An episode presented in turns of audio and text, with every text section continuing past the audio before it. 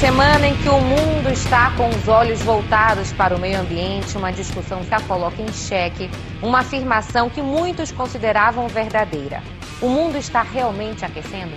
Até que ponto o homem influencia o Primeiro que se, se fosse derreter alguma Nossa coisa, teria que ser a Antártida. Então, aí sim você teria uma elevação do nível considerável.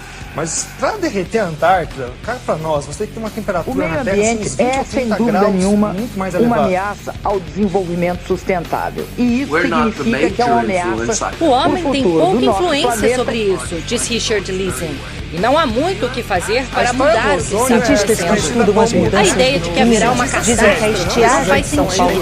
Acho que no futuro nossos netos vão até agradecer por esse aumento. chamado Cientistas que estudam as mudanças dizem que a estiagem de São Paulo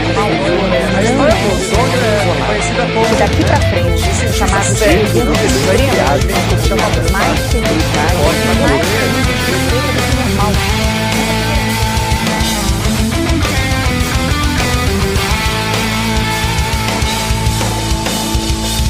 Olá pessoal, aqui é Silmar de Chapecó, Santa Catarina e humanidade, tá na hora de parar com a palhaçada, né? Mensagens fortes no início do programa. Olá, pessoas da aquecida Rio de Janeiro. É, Aqui é Fernando Malta e hoje saberemos qual é a relação de Bill Murray com as cópias do piano.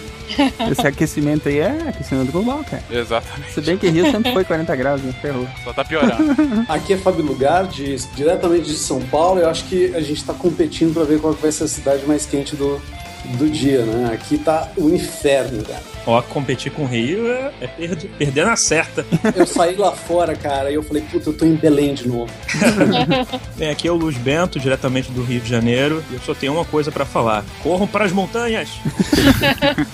E eu sou a Fernanda, de Chapecó, e aqui, ao contrário do resto do país, está chovendo. Chovendo muito. Culpa de quem? Do El Ninho. Não, é o aquecimento global também. Pra ver que clima é uma zona, né? É difícil definir quem é o culpado, né? Com certeza. Ah, é, o negócio é o seguinte, cara, a culpa é minha, eu coloco em quem eu quiser. Vocês estão ouvindo o SciCast, o podcast sobre ciência mais divertido da internet brasileira. Science World Beach.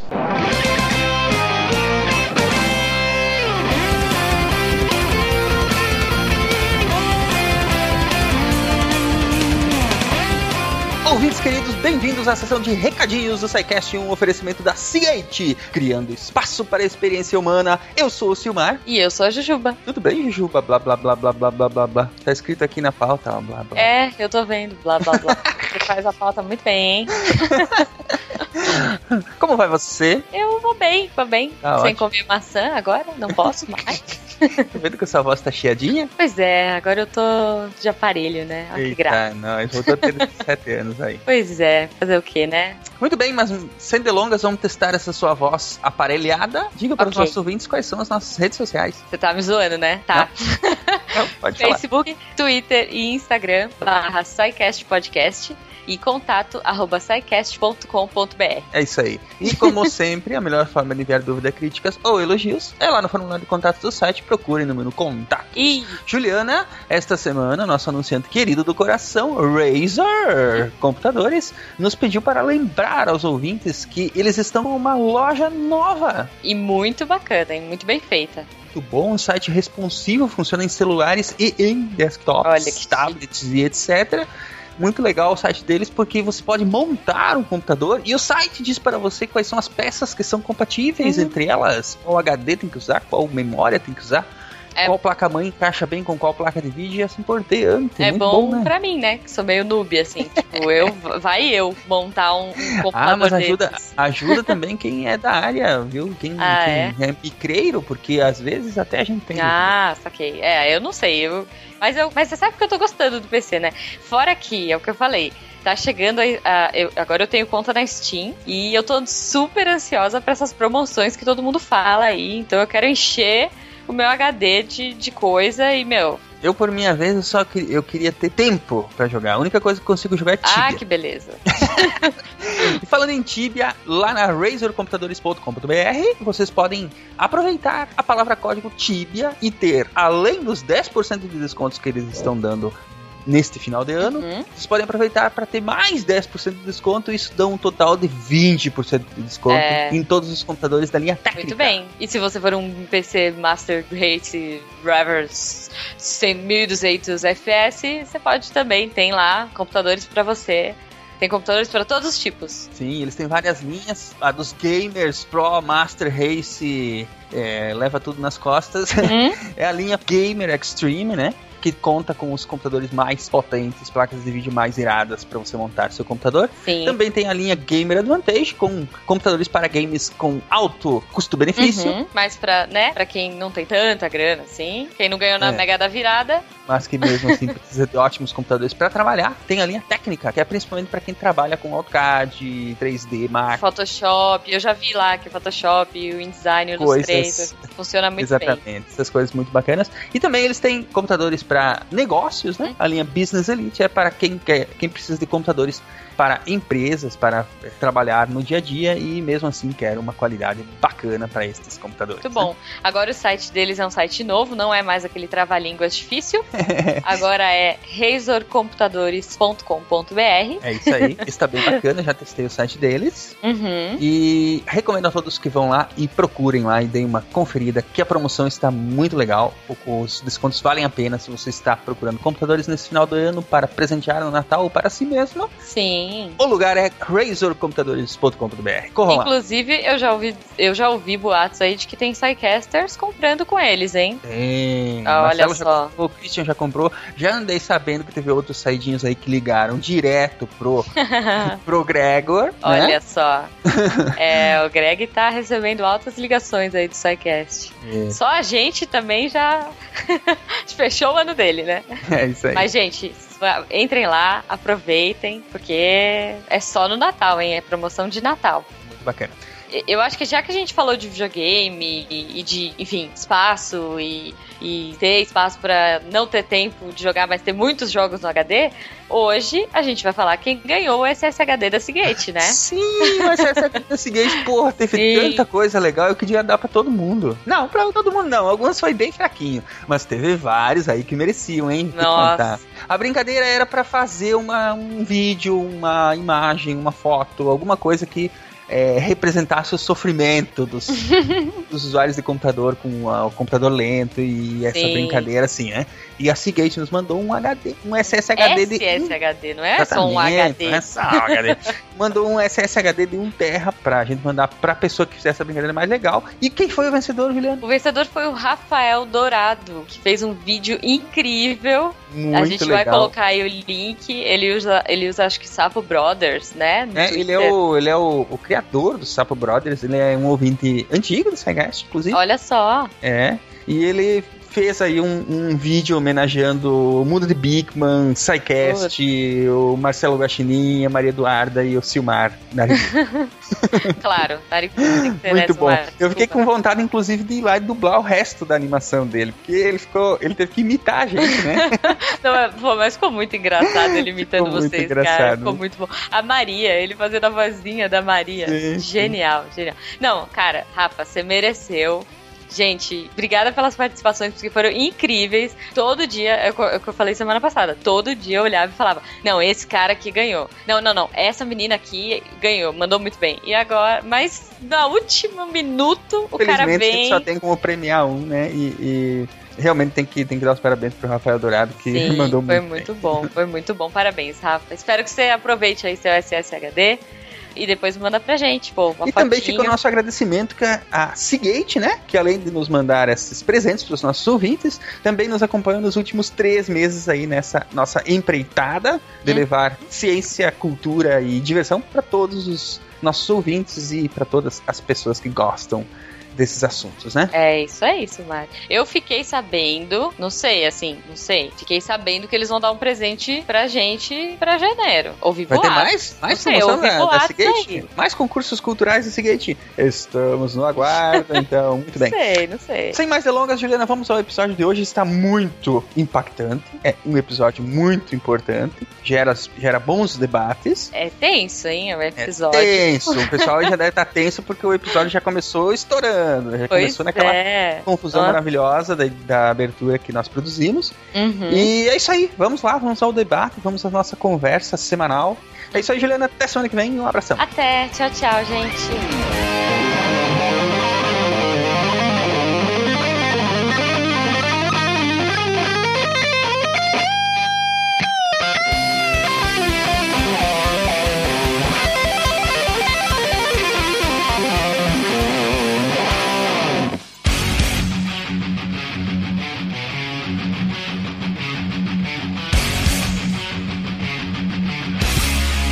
Durante os últimos 500 mil anos, o planeta Terra já passou por momentos mais frios e mais quentes. Vulcões, atividades solares, eventos astronômicos e mesmo a presença de vida na Terra, todos já contribuíram de alguma forma mais ou menos acentuada para a temperatura média global e seus muitos ciclos.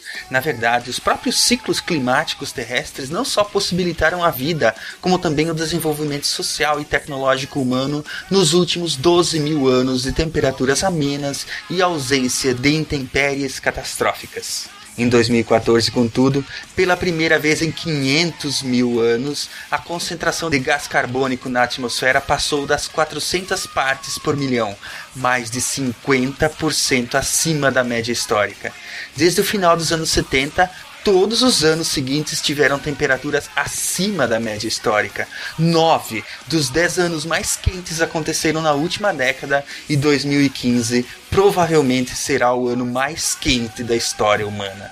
Falaremos hoje não somente de verões mais quentes, dias mais secos ou grandes tempestades, falaremos do maior desafio que a humanidade já enfrentou globalmente. Falaremos das mudanças climáticas que nós estamos causando.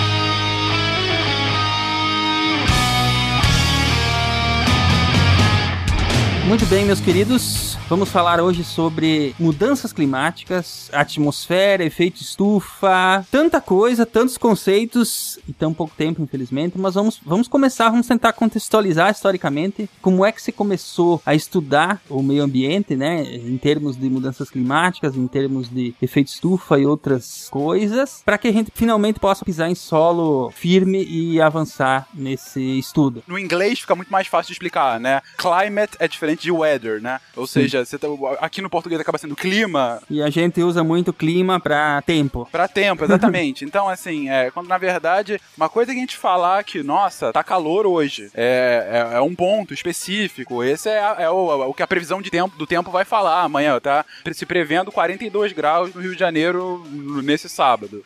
É, mas é, o ponto do, do estudo climatológico não tem a ver com a previsão do tempo de amanhã. Tem a ver com as grandes tendências de variabilidade climática ao longo de ah, anos, dezenas de anos, séculos. Ou seja, é você, a partir de muitos dados ah, e inferências de, de- de ca- de causalidade, você chegar ao que se espera ah, de, de variabilidade climática na Terra como um todo e, quando possível, ah, dando zoom em espaços específicos para tentar se prever se vai ter mais ou menos chuva, mais ou menos seca, a, a temperatura final, enfim.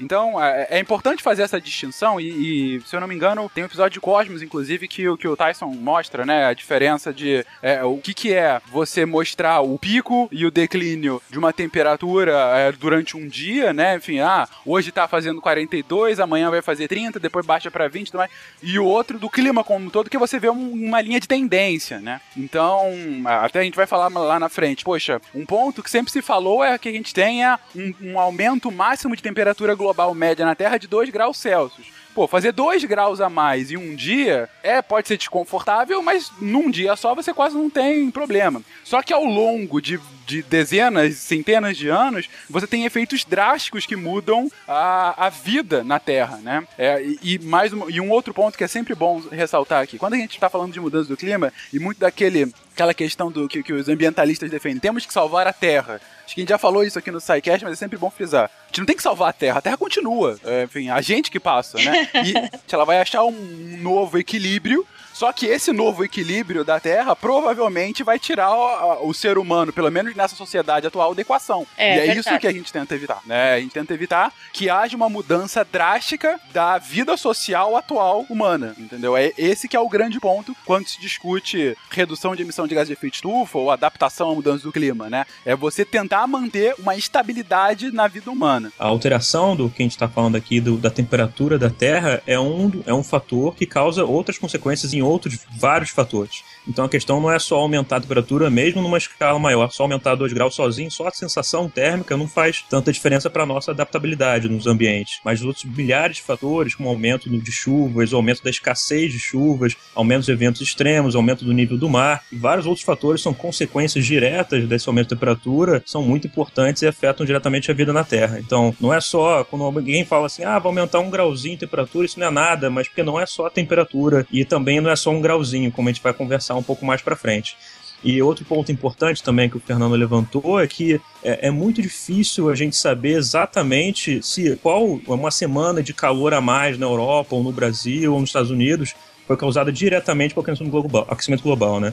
A gente, como eu falei no começo, é, o clima é meio confuso. Vários fatores atuam ao mesmo tempo em escala que não é de dias ou de horas. Às vezes é de semanas, de meses. A gente precisa, às vezes, de muito tempo para afirmar que tal é, é, é, semana de maior calor, ou aquela chuva mais forte, ou aquele furacão, não sei em qual país, foi causado diretamente pelo aquecimento global. E às vezes a gente nunca vai conseguir provar isso foi efetivamente pela alteração. Isso é um ponto bem interessante mesmo, porque a, a- uma das coisas que os, os cientistas que trabalham com aquecimento global sempre batem na tecla é que a gente tem uma capacidade muito melhor de, de conseguir prever mudanças a nível global do que a local. Então a gente consegue dizer, ah, vai aumentar em tanto, pode aumentar uma tendência geral desse tipo de tempestade, daquele tipo de alteração climática, ambiental, mas a gente raramente vai conseguir dizer que, sei lá, na sua esquina vai mudar o grau em 0,1, sabe? Alguma coisa assim. É muito, é muito complicado fazer essas previsões locais e isso acaba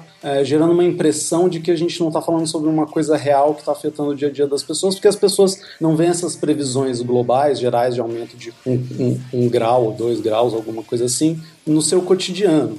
É, mas isso, isso, é um, isso é um problema grave, né? Isso é um problema exatamente pela complexidade do, do, de- do sistema climático, né? É difícil a gente saber para onde é que vai uma massa de vento, é difícil a gente pre- prever é, o clima de um dia para o outro mesmo na, na, na televisão, né? E ainda mais numa escala de, de, às vezes, 5 anos, 10 anos, centenas de anos. Então, o que normalmente o pessoal se foca são exatamente nessas, nessas previsões mais globais, mas é óbvio que a gente, não, a gente imagina que vão ter é, efeitos locais que vão afetar todo mundo. O clima, você pode prever historicamente, né? E prever que se as variáveis continuarem se alterando em tal ritmo, em tal proporção, vai acontecer tal coisa daqui 100 anos. Isso dá pra prever. Agora, é, prever tempo é outra coisa, porque a- as variáveis elas mudam muito rapidamente, né? Sim, mas mesmo que vocês façam essas grandes previsões, elas ainda assim são previsões, não certezas, né?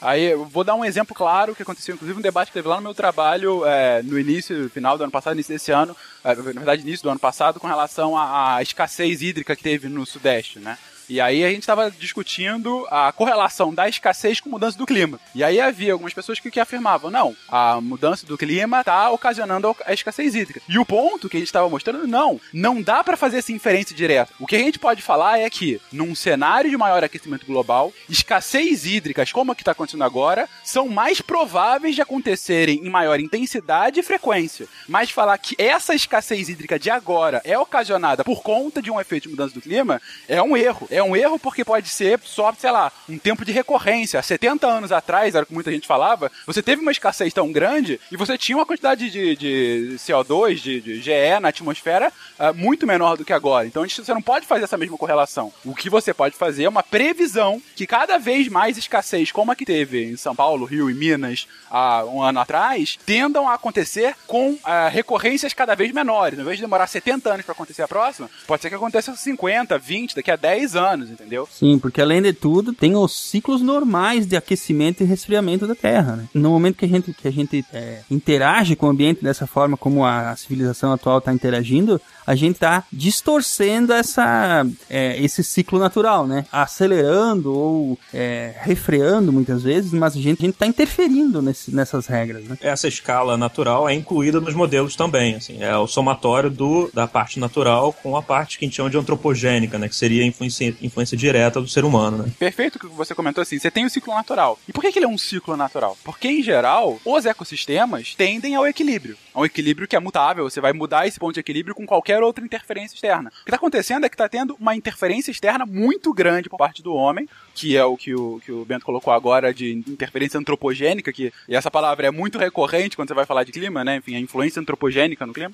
É, que está alterando qual é esse ponto de equilíbrio. E aí, nessa alteração, você tem todas as consequências decorrentes.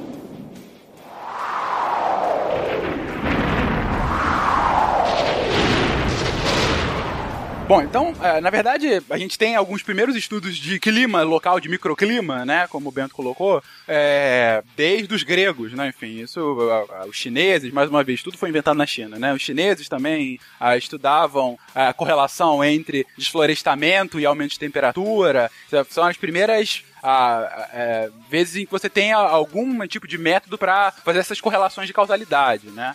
Uh, mas, de fato, a meteoro meteorologia, né, que vai começar a, a, pesquisar sobre o tempo, só vai vir, de fato, instituída como ciência lá na época da Renascença, com os primeiros instrumentos, né, como o pluviômetro, barômetro, termômetro, né? Uh, e aí, ao longo do tempo, uh, com o desenvolvimento dos próprios instrumentos, em especial uh, da rapidez da comunicação que esses dados estatísticos eram gerados e podiam ser compartilhados, lá no século XVIII, meados de 1700 e pouco, a gente começou a ter as primeiras agências governamentais de meteorologia, eh, tanto na Europa quanto nos Estados Unidos.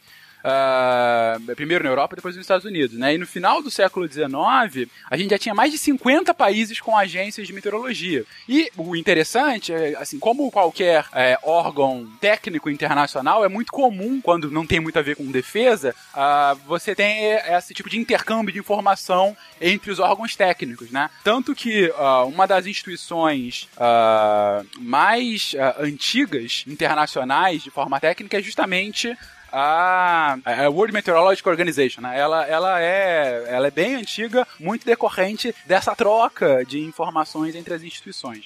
Bom, uh, e ao que avançou o conhecimento sobre, sobre o tema do, da, da, da temperatura, né? É, junto com a, a, o avanço da própria paleontologia, você começou a ter os primeiros pesquisas de paleoclimatologia, ou seja, se utilizar de achados paleontológicos para fazer uh, correlações com o clima de milhares ou milhões de anos anteriores, né? Então você tem os experimentos mais famosos, primeiramente era a medição uh, de elementos químicos na, nos cascos de árvores, né? Enfim, você sabia aquela lógica, né? De cada, cada anel seria um ano, e aí você veria quantos anos tem aquela árvore, você mede a, a quantidade de gases que estava é, impregnados naquela casca específica, você tem uma dimensão da quantidade de, de gases na atmosfera, e daí você pode fazer uma, uma inferência sobre a, o clima na Terra, né?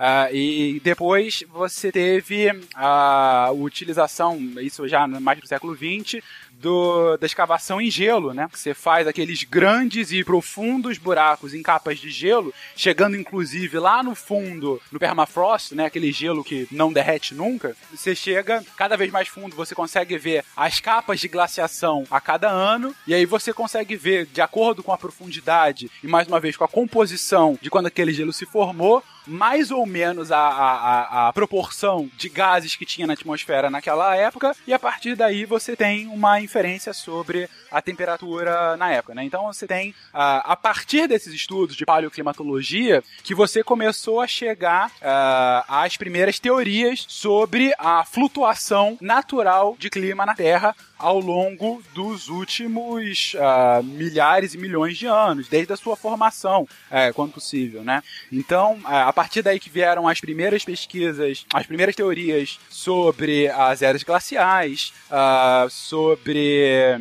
eh, como que a era glacial se forma, como é, quais são os impactos da era glacial e uma época mais quente, e a partir daí as inferências sobre o porquê das eras glaciais, né, toda a questão relacionada à, existência de vida na Terra, mas também de interferência é, astronômica, né, enfim, de tanto de movimento da Terra quanto de atividade solar, enfim. Uh, e, e, a partir daí você começa a ter os, as primeiras. Uh, você começa a fazer de fato um gráfico de variabilidade uh, ao longo de centenas de milhares de anos. E aí você chega é, a, a, gráficos, enfim, quem começou, quem viu já aquele documentário do Al Gore, né? Enfim, Verdade Inconveniente, se lembra daquele gráfico de centenas, milhares de anos, em que você mostra uma curva de altas e baixas de quantidade de carbono na atmosfera. É a partir desses estudos de paleoclimatologia que eles conseguem chegar a essas inferências da quantidade de carbono e daí da temperatura global. E aí inferir a questão da, dessas variações da temperatura, né?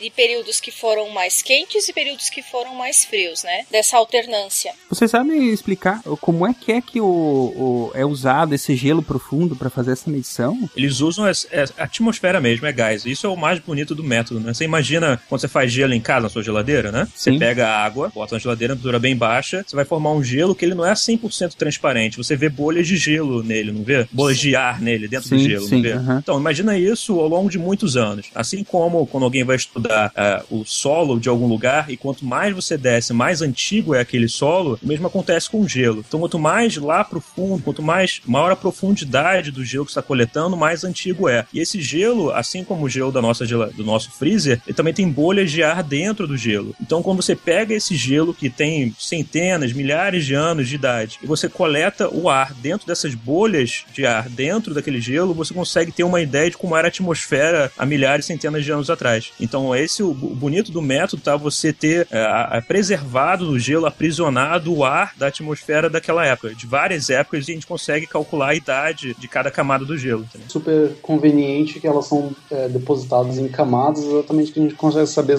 quantos anos atrás aquela camada foi depositada, então você consegue fazer um mapeamento de um para um é, do, daquele conteúdo, da, daquela composição de gases e aquela idade. Então você consegue fazer isso ao longo de vários anos e, e tem um perfil é, é, do clima daquela região específica. A gente falou de árvores e falou de gelo, e uma terceira fonte que também é utilizada para estudos históricos de, de, clima são recifes de corais, porque os próprios corais também se formam em anéis, e a partir uh, do estudo do, de, dessas camadas de, de, coral, você pode ver diferença de temperatura de água, você pode ver uh, diferença, não sei, da, da, do pH da água. Do pH, da alcalinidade do oxigênio dissolvido, né? São várias alterações que você percebe na própria composição dos recifes e também da comunidade que está vivendo ali, né? Dos organismos tanto das, das plantas quanto dos animais que estão vivendo naquela região, né? E a, e a, coisa linda da ciência é quando você consegue pegar informações, às vezes, de diferentes uh, uh, dados, de diferentes fontes, e cruzar essas informações e olha, de fato, era essa quantidade mesmo de oxigênio. Claro, é, algumas aproximações, mas em geral você pode fazer inferências bem claras sobre a composição de gases na atmosfera. Uh, e a partir daí você faz, de fato, estudo, dos estudos estatísticos, como que isso interferiu na própria temperatura da Terra. Não, e diferentes métodos, isso que é muito interessante, sabe? Você, é fonte diferente, é, de laboratórios diferentes, cientistas diferentes mediram, diferentes métodos que seguem e tendem a, a, ter a mesma tendência geral. Isso que é o mais bonito, né? Na ciência, todo mundo aqui já trabalhou diretamente com pesquisa, sabe que o mais difícil é você ter dados feitos, coletados com métodos completamente diferentes, dando no gráfico coisas parecidas, né? dando a mesma tendência. E essa, inclusive, já é uma das coisas que derruba por terra os negacionistas, né? É muita pesquisa com métodos diferentes, com é, os dados muito bem coletados, muito bem analisados, e todos apontam para o mesmo lado, né? Sim, porque a maioria das críticas são para métodos específicos. Ah, mas é, o pessoal mede temperatura perto de cidade. Cidade já é mais quente mesmo, por causa do microclima ali, dos prédios. Mas, cara, não é só essa mitologia que a gente tem, a gente tem várias outras, as outras também batem, sabe? Então você vai quebrando cada argumento, porque é, não tem sentido, sabe? Você, quando tem várias coisas batendo com métodos diferentes, claro que você pode ter críticas, mas as coisas tendem a algum lugar. Sim, e ao longo, e ao longo do tempo também, né? Tem mais essa. Não, é, não, não começou ontem essas pesquisas, né? Isso é uma coisa que eu acho muito impressionante vendo os artigos de climatologia, que é uma coisa assim que na minha área em biologia eu nunca vejo, eu quase nunca vejo. Que é toda vez que alguém solta um, um artigo novo, pelo menos os bons artigos, né? Você sempre vê os dados que eles estão produzindo, as análises que eles estão fazendo, e sempre uma gama de outras análises que foram feitas por outros pesquisadores. É sempre uns gráficos muito complexos com várias estimativas de temperatura propostas por várias, várias é, é, com grupos de pesquisa diferentes. E é uma coisa realmente muito impressionante, é muito, é, é muito metódico, né? Eles é. realmente estão tentando fazer o trabalho da melhor maneira possível para não deixar nenhuma sombra de dúvida e, e nenhuma crítica. Inclusive também porque é, é, é uma, um, uma área da ciência extremamente é, política, né? Sim, sem dúvida. E tem até gente invadindo e-mail de cientista e tal, de tão político pois e é. polêmico que é, né? Aí pega uma conversa de dois amigos, ah, pô, vamos mudar isso aqui, esse artigo não tá com nada, e usa aquilo ali como se fosse um, um sei lá, um discurso que ele deu para um jornal, mas foi uma troca de e-mails, que foi um problema que teve alguns anos atrás de vazamento de e-mails de cientistas, causou uma certa polêmica, mas pelo linguajar pessoal que eles usavam no e-mail em relação a gráficos e coleta de artigos. Então, acaba que qualquer deslize nessa área, os cientistas são tão estão ficando cada vez mais safos e não deixar nenhum deslize para não ser é, mal interpretado, entendeu?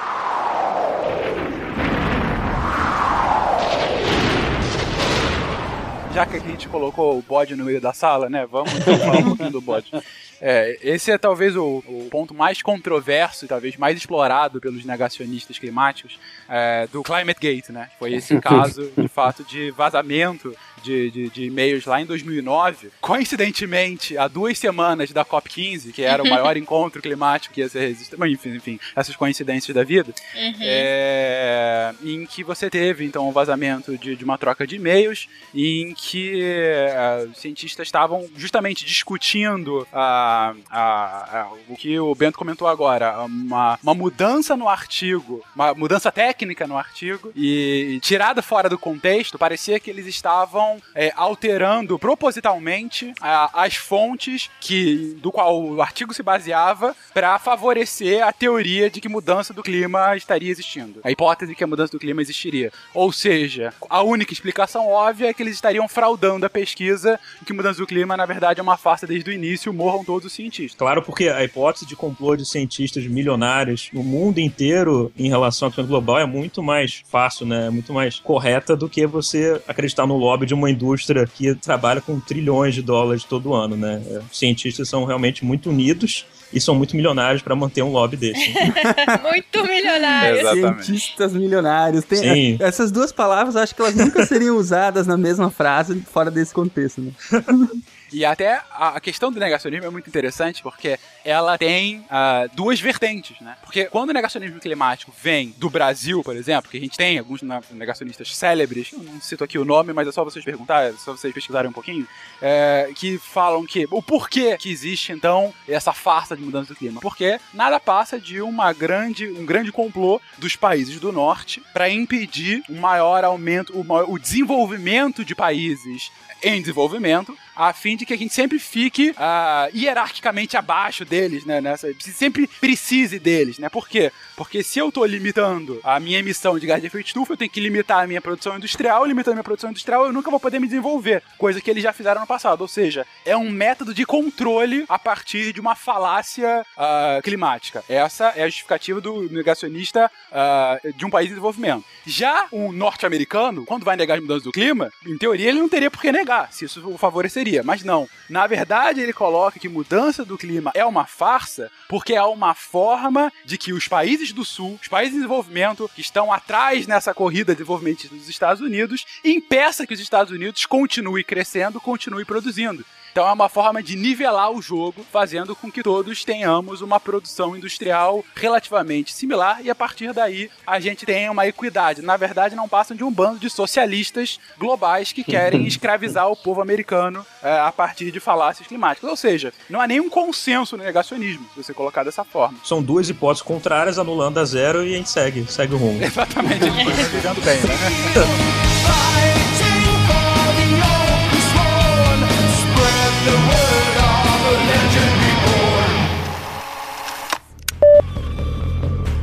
Secas, nevascas, falta d'água, são eventos climáticos cada vez mais comuns registrados em vários cantos do planeta.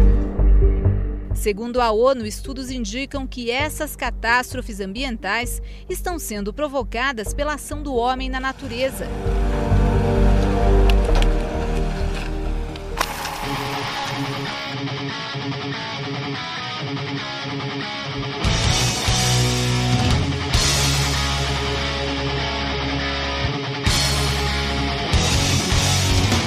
Muito bem, é para que a gente realmente delimite o que, que é que esses, esses estudos, essas pesquisas históricas ao longo do tempo, e o que, que elas nos mostraram, o que, que, o que, que trouxe de real para esse ponto da história. As pesquisas de variabilidade climática natural conseguiram mostrar bem definir como variou naturalmente o clima na Terra. Ou seja, se você consegue ter uma linha média de variação, você consegue mais ou menos definir picos e, e baixas dessa temperatura, ou da quantidade de gás na atmosfera. Ou menos uma média, né? Ou uma média, pelo menos. Então você sabe que, ok, pode estar aumentando agora, ah, significa que eu tô realmente tá um aquecimento global da Terra, o que é natural, é um momento de. Ou eu estaria esperando agora um novo resfriamento, então vai resfriar e tudo mais. Agora, quando esse ciclo é de alguma forma interrompido, uh, em especial quando esse gráfico foge dessa curva padrão normal, você começa a inferir que há alguma força, algum agente exógeno que não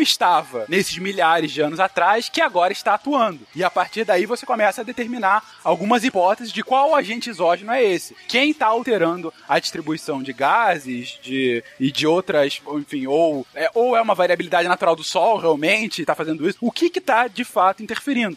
Ou seja, você começa a concluir que há alguma, normal, alguma anomalia, e a partir daí você parte das hipóteses do que, que causa a anomalia. E é nesse ponto que entra a, a, primeiro a, a definição da teoria do que, que é o efeito estufa e qual é aquela, a correlação dela para o aquecimento global. Cara, então, eu ia até comentar agora que eu acho importante para essa discussão que a, ah, a gente tem a facilidade de ter um marcador muito bom, que é a Revolução Industrial. Então, é um marcador que a gente sabe o ano que aconteceu e a gente vê claramente que isso influencia no nosso gráfico. Então a gente tem gráficos bonitos do IPCC de, sei lá, 15 anos atrás, 10 anos atrás, que mostram claramente que antes da Revolução Industrial você tem o papel do ser humano que alterava a natureza, mas de forma não tão marcante, do global, já que a emissão de CO2 não era tão forte. Antes dessa época a gente não queimava carvão que nem água, então a gente tem uma separação fácil é, na, num, num, gráfico temporal entre antes, que era só, ou basicamente, as, as mudanças no CO2 da Terra eram basicamente naturais, não antrópicas, e depois disso é a mistura dos dois. E você consegue modelar isso e separar os dois e ver que realmente a, a, diferença da influência do ser humano é muito forte. E que esse CO2 emitido tem relação direta com a temperatura e causa consequências diretas nos outros fatores. Então, da fala do Fernando, é importante ressaltar isso, que é muito fácil e simples olhar no gráfico e ver a diferença marcante a partir dessa época. E como a gente começou a alterar uh, o clima e a concentração de gases na atmosfera e consequências dos outros fatores. Então, isso é um fator importante.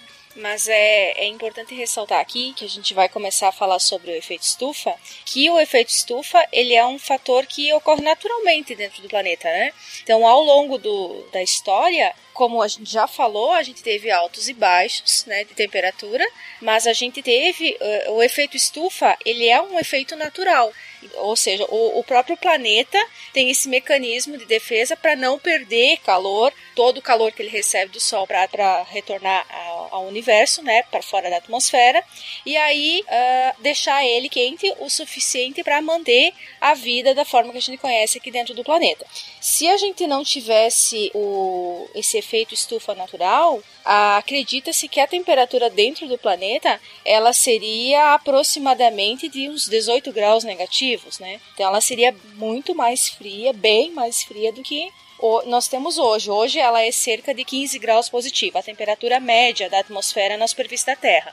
E se nós não tivéssemos esse efeito estufa natural, ela seria muito mais baixa. Ela seria em torno de 18 graus negativos, né? Sim, é, isso me lembrou até, a gente estava falando dos negacionistas, um dos principais argumentos é falar que o CO2 é a molécula da vida, né? Já que é um efeito natural e a gente depende dele, então mais CO2 não tem problema nenhum, né?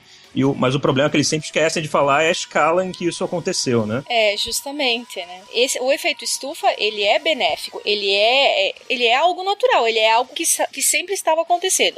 O fato que a gente tem que ressaltar aqui é a questão da do antes e depois da Revolução Industrial. Então, antes da Revolução nós tínhamos um quadro, depois da Revolução Industrial nós começamos então a, a utilizar, a queimar um monte de coisa, e isso começou a liberar muito gás carbônico para a atmosfera. Até que nós chegamos num ponto onde todo esse gás carbônico, juntamente com outros gases, eles começam a formar então uma camada na atmosfera que vai impedir que essa radiação que vem do Sol diariamente retorne para a atmosfera. Então essa radiação ela fica presa dentro do planeta. E aí é isso que causa o efeito estufa. Então é só a gente lembrar de como é que funciona uma estufa. Ou melhor, o que, que acontece com o carro quando a gente deixa ele parado no sol, num dia de calor? Aí no Rio de Janeiro, Fernando, o que, que acontece com o carro? Quando você a entra morte dentro. pra quem tá dentro. A morte para quem tá dentro, né? Então, o, o, o, os vidros do carro eles funcionam como se fosse é, a, a, própria camada de gases do efeito estufa para a atmosfera. Então, a, o calor, a radiação, ela consegue entrar dentro do carro. Entretanto, ela não consegue sair porque existe essa, porque o carro está todo fechado. Tem os vidros, tem toda a parte de, de metal, enfim, tem toda a estrutura do carro. E essa estrutura não deixa os raios voltarem, saírem de dentro do carro para fora dele. Então, o que, que acontece? A temperatura ali dentro fica muito quente. É o mesmo que acontece nas estufas, quando a gente usa estufa para fazer eh, desenvolvimento de plantas. Acontece da mesma forma. Então, o vidro ou mesmo o plástico que você usa, ele tem essa função de reter o calor dentro da estufa, para que ali dentro fique quentinho. E o nosso planeta está passando por isso. Né? A gente tem essa camada de gases cada vez mais espessa, com mais, mais gases do efeito estufa, que não é só o gás carbônico, né? Nós temos outros gases que, que vão causar esse fenômeno e eles não vão deixar que essa radiação retorne para a atmosfera diariamente. Então, é, a, aos poucos você vai aumentando a quantidade de radiação e o calor que está aqui dentro. Então, entende-se que ao longo do, dos anos você vai ter um planeta um pouquinho mais quente. Essa parte dos gases de efeito estufa dá para explicar que quimicamente também, né? Buscando aquela referência do nada se cria, nada se perde, né? E a energia ela não se dissipa pro nada, e ela não surge do nada. Então, você está entrando energia do Sol na Terra, essa energia ela tem que, ela tem que ser transformada em alguma coisa, certo? É, na medida em que essa energia é usada para esquentar água, esquentar o ambiente, mas esse esquentar o ambiente ele acontece de alguma forma, né? As partículas, seja ela de CO2, seja ela de água, H2O, seja ela do que for, ela tem uma capacidade de é, reter essa energia e transformar ela em energia térmica, certo? Quanto mais partículas você tem de gases do efeito estufa, essas partículas, notadamente, quimicamente, elas têm mais capacidade de reter energia e transformar essa energia em, em energia térmica. Quanto mais partículas dessas você tiver, mais você vai aumentar a temperatura média, porque são partículas que têm mais capacidade de reter energia e transformar essa energia em energia térmica, né? Essa seria a explicação que, olha eu, né, dando uma explicação química. é, justamente, é, e aí explicando, então por que que é o CO2 e não o nitrogênio? Porque nitrogênio e o oxigênio, porque justamente pelo que você colocou, Simar, nitrogênio e oxigênio, eles são, muitas aspas aí, transparentes para a radiação infravermelha, que é o que de fato vai aquecer. É a radiação que, que tem mais capacidade de aquecer coisas, né? Exatamente. E, e esse aquecer coisas, mais uma vez a parte química. Esse aquecer coisas é exatamente excitar elétrons, fazer as, as estruturas químicas eh, vibrarem e produzirem mais energia térmica né? Justamente. E aí, mais outros gases, como o Fernando colocou, o gás carbônico, que é o mais conhecido, mas em especial nesse primeiro momento é bom citar também tanto o metano, o CH4, quanto o óxido nitroso, N2O, porque são esses três gases que acabam aumentando em proporção na época do, da partir da Revolução Industrial. E a explicação é bem simples. O, o, o gás carbônico é o mais óbvio, porque é a partir da Revolução Industrial que você começa a ter de fato os primeiros motores a combustão. E a partir dessa combustão, você tem como produto da queima tem a emissão de, de, de gás carbônico. Aí é o mais óbvio. Mas por que, que o metano é óxido nitroso? Bom, o óxido nitroso está muito relacionado, isso é um pouquinho mais para frente, mas está muito relacionado à é, é, nitrificação da terra para é, plantação. E aí você falar da nitrificação, a gente tem que falar do nitrogênio, né? Porque a, na, a, o, o, gás mais abundante na atmosfera é o nitrogênio. 78% da atmosfera é nitrogênio. E a gente, nós humanos, a gente não usa nitrogênio, a gente não respira nitrogênio. Então a gente não tem como introduzir um nitrogênio dentro do nosso organismo via respiração. A gente tem que usar ele no nosso organismo e ele é muito importante para o nosso desenvolvimento de proteínas, aminoácidos, enfim, é, composição celular, é, estrutura celular, é, e você tem que usar ele de alguma forma. E como é que tu vai usar ele de alguma forma? Através dos alimentos. Então tu só vai conseguir colocar nitrogênio dentro do teu organismo através de vegetais.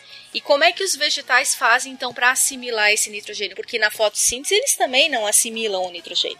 Eles só vão conseguir assimilar o nitrogênio através de bactérias que estão no solo, aquelas bactérias lá uh, que estão presentes nas, isso, nas raízes das leguminosas, e elas são especialistas nisso, em transformar, em fazer a absorção, ou seja, fazer quebras do nitrogênio e fazer com que ele, ele se torne absorvível pelas plantas e também pelos animais, né? Depois pelos animais, no caso, né? E, e aí, perfeito a explicação, é, Fernanda. E qual é a relação disso com o desenvolvimento tecnológico humano? Porque a partir da Revolução Industrial, você começa também a ter uma revolução agrícola, que vai se intensificar demais lá no século XX, em especial a partir da década de 70, mas já no século XIX você tem, uh, com o avanço da química, o uso dos fertilizantes, para deixar a terra mais produtiva, para deixar, uh, é, para dar maior produtividade de alimentos. E por que, que você está tendo que ter mais alimentos? Porque você tem uma correlação da própria Revolução Industrial com o aumento da população total da Terra. Que a Revolução Industrial também levou a uma revolução na área da saúde como um todo, na medicina especificamente, aumentando a expectativa de vida e depois reduzindo a mortalidade infantil, o que aumentou a população humana como um todo. E aí a gente vai se lembrar daqueles números mágicos de primeiro bilhão de humanos na Terra é no século XIX. A gente chegou a 7 bilhões no século XXI. Você vê é uma quase um crescimento logarítmico é, é, nos últimos 200 anos. Uh, então, para alimentar essa população inteira, você teve que ter uma revolução agrícola e também um maior aumento, maior intensidade na pecuária. E aí a gente chega a esse terceiro gás, que é o próprio metano, que uhum. hoje é um dos principais problemas da, da, Austrália, mas também é um problema no Brasil, que é a concentração uh, de gado, que o gado, em especial o gado é, criado de forma intensiva, ela acaba, enfim, ao que faz a ruminação, é, a partir da ruminação você acaba soltando o metano na atmosfera. Quando você tem muitas vacas, muito boi fazendo a ruminação, você concentra e metano, enfim, a gente não precisa entrar nos tecnicismos aqui, mas o metano tem um poder calorífico 20, 21 vezes maior do que o próprio CO2. Justamente.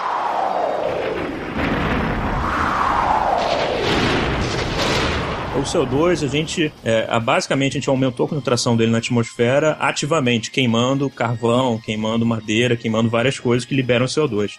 E o metano e o óxido nitroso, a gente alterou o ciclo natural deles de forma efetiva e ativa, né? A gente estava comentando o ciclo nitrogênio, que para mim é o ciclo do geoquímico mais legal, porque ele é dominado por bactérias. E eu acho isso tão bonito como a gente depende de bactérias para viver. Sem as bactérias, a gente não teria nitrogênio de forma assimilável por seres humanos e outros animais. Simplesmente, se a gente não tivesse bactérias que fixam o nitrogênio da atmosfera em forma de amônio e nitrato, não existiria vida como a gente conhece na Terra. É, a nossa dependência é extremamente grande desse processo. E isso que é tão bonito ele. E o interessante é que uh, nos dois processos, como eu falei, a gente mexeu ativamente neles gente alterou o ciclo natural. O N2O, por exemplo, uh, como a Fernanda estava explicando, ele, ele não é produzido diretamente na nitrificação. Na nitrificação, ela converte, né, ela tem a fixação de nitrogênio na atmosfera, que tem muito nitrogênio gasoso, para nitrogênio de forma mais assimilável, em termos de amônia. Depois, um grupo de bactérias consegue é, converter essa amônia em nitrato e nitrito, essa é uma parte do processo, e aí as plantas absorvem diretamente esse nitrato e nitrito como fonte de nitrogênio, mas depois, a continuação desse processo é o ciclo natural natural, que é a conversão desse nitrato nitrito em N2 de volta para a atmosfera e parte do processo também N2O para a atmosfera. O problema é que quando a gente coloca muita amônia, no caso é a fertilização, a gente coloca muita amônia e nitrato nesse processo, as bactérias estão é, fazendo esse processo de retirada da amônia e nitrato do solo e das águas dos ambientes aquáticos de forma muito mais ativa e desregulando o processo. Está liberando muito mais gases, como o N2O e o N2 para a atmosfera, e a fixação desse gás de volta, fechando o ciclo que teria que dar está próximo a zero, esse equilíbrio está desregulado. Então você está emitindo muito mais N2O e N2, que é o nitrogênio gasoso, e está fixando menos, porque as bactérias não conseguem fixar da mesma forma que elas estão emitindo pelo excesso de amônio e nitrato no sistema. Então ele está desregulando um ciclo biogeoquímico. Isso é um fator importantíssimo. A ação humana é tão forte, está até desregulando o ciclo biogeoquímico que evolui há milhares e milhões de anos no nosso planeta. E o metano também é uma história bem parecida. Não só com a emissão de metano por, pelo gado, que a gente colocou gado, tem muito mais gado do que ser humano no planeta, isso em taxas muito maiores do que 1 para 1, 20 para 1. A gente colocou muito gado na atmosfera para alimentar a gente com carne que emite diretamente esse metano, né, no, na, nos gases e também por arroto. Uma outra forma que é pouco tratada, a literatura trata um pouco, mas que é completamente esquecida por IPCC, COP, é a emissão de metano por ambientes alagados. E isso no Brasil, a gente consegue saber que é muito importante importante porque a nossa energia vem de ambiente alagado, né? A gente adora fazer aquela bacia gigantesca com um monte de árvore, matéria orgânica dentro, enche Mata de tudo. água para gerar energia. E isso aí, o que que gera? Metano a rodo, cara. Muito metano. Agora, nós eh, chegamos a um ponto aqui que nós temos realmente esse problema do aquecimento, do, da mudança climática e das causas já eh, estudadas, já bem definidas, né? E a gente entra numa outra questão, que é a questão política, que é a questão de começar realmente a. Porque, como é uma questão global, né? Temos que envolver vários países. E não consegue se envolver vários países sem, sem mexer em política, sem mexer em é, muito diálogo, muitas pessoas envolvidas, ou países envolvidos, enfim. É, em 1972 teve, tivemos a primeira conferência das Nações Unidas sobre o meio ambiente e desenvolvimento em Estocolmo, né, Fernando? Essa é uma conferência emblemática, porque é a primeira vez que o mundo se reúne, os países do mundo se reúnem para falar sobre meio ambiente, para discutir questões que estavam é, os afetando de alguma forma, né? É, a, a, própria questão ambiental, mais assim, melhor trabalhada, ela era muito recente à época. Na verdade, as primeiras discussões ambientais, assim, nível a, a, de país que aconteceram, foi lá na década de 50. A gente está falando de menos de 20 anos antes dessa conferência. É, teve um fato muito famoso, na, no, na 56, se eu não me engano, teve uma, uma situação na Inglaterra em que teve um efeito de smog, que é aquela aquela. O que está acontecendo agora direto em Pequim, nos últimos é, é, meses, né? É, em que você tem uma poluição local muito grande e, e você ainda teve uma questão de inversão térmica lá que impediu que a, a poluição se dispersasse. A poluição térmica acaba fazendo com que o ar fique meio que parado em cima da cabeça das pessoas. E como tinha muita poluição, em especial por conta da quantidade de indústrias é, na Londres daquela época, é, a poluição ficou na, na, cidade e a partir dessa poluição você teve dezenas de mortos. E pela primeira vez eles viram: olha, a poluição está matando gente, além de muitos com problemas de, de saúde, de fato, problemas respiratórios. E, e, e, aí teve um outro fato emblemático, que é um livro de 62 é, da Rachel Carson, uh, que, enfim, é uma leitura meio chata, mas para quem gosta vale a pena, chamado é, Primavera Silenciosa. É um livro emblemático porque ele começa a correlacionar uh, a questão da, da atuação humana na Terra com a, a diversidade ecológica, é, mostrando como que você estava tendo menos diversidade por conta do aumento da industrialização, bem resumidamente. E a partir daí, os primeiros movimentos ecológicos vêm acontecer, os países começam a se preocupar muito com isso, e aí em 72 você tem essa conferência que discute, dentre outras coisas, é, essa, essa, essa questão de um aquecimento global potencial que já vinha sendo discutido pela ciência desde o final do século XIX, pelo Arrhenius, que foi o primeiro a fazer, uh, perdão, ele já era século XX, que foi o primeiro a fazer uma correlação entre quantidade de carbono na atmosfera e temperatura global. O Arrhenius conseguiu conseguiu é, fazer uma correlação tal que ele. Não, era 19 mesmo, eu tô me, me confundindo aqui, é 19. Ele começou a fazer uma correlação mostrando que, olha, se a quantidade de CO2 na atmosfera é, é, tivesse metade do que tem hoje, a gente entraria numa, é, numa nova era do gelo. Se tivesse o dobro, a gente teria uma quantidade de. A gente teria um aumento de 6 graus Celsius da temperatura. E aí ele começou a fazer essa correlação. Por um, um primeiro momento ele foi desacreditado, mas em 72, quase um século depois do, do que ele havia sido dito, é, os cientistas estavam chegando nessa conclusão. De fato, tem uma correlação entre esses gases e um efeito climático. Então, nessa, nessa é, conferência, o John Sawyer publicou uh, um estudo que ficou muito famoso, que é o Man-Made Carbon Dioxide and the Greenhouse Effect, em que ele previu um aumento de 0,6 graus Celsius na temperatura até o fim do século, é, num cenário business as usual, né? Que é, quando a gente fala business as usual, é mantendo todas as condições de temperatura e pressão, né? O ceteris paribus né? E a partir daí os países se viram compelidos a começar a pensar pelo menos naquilo. Olha, tem alguma coisa acontecendo aqui. É, esse foi um dos temas, não foi o único tema que foi discutido lá em Estocolmo, mas acabou sendo um marco na história essa, essa reunião. Tanto que a partir dessa reunião que é criado o bravo Programa das Nações Unidas para o Meio Ambiente, o PNUMA, que é um órgão ambiental dentro de uma instituição que sempre foi com um viés muito de segurança. E que a partir da década de 60 que começou a ter esse, esse, esse quê mais social, inclusive para o ambiental. Tanto que o PNUMA, se, é, ele responde ao Conselho de Assuntos Econômicos Sociais, o ECOSOC. É, é, mostra que ele foi considerado, era um novo assunto social. É, aí você teve 10 anos depois, o Estocolmo mais 10, que foi feito já uh, em Nairobi, que era agora a sede do PNUMA. Vocês veem que eles colocaram a sede do PNUMA num lugar muito de fácil acesso e importância global, como é o Quênia. é. Inclusive, isso foi uma disputa gigantesca, onde é que seria o PNUMA, enfim. Na verdade, o Quênia foi, ganhou, é, foi, foi tipo um ponto consensuado. Ia ser ou na, na Ásia ou no, na América do, do Sul, enfim. Teve um problema e colocaram no Quênia.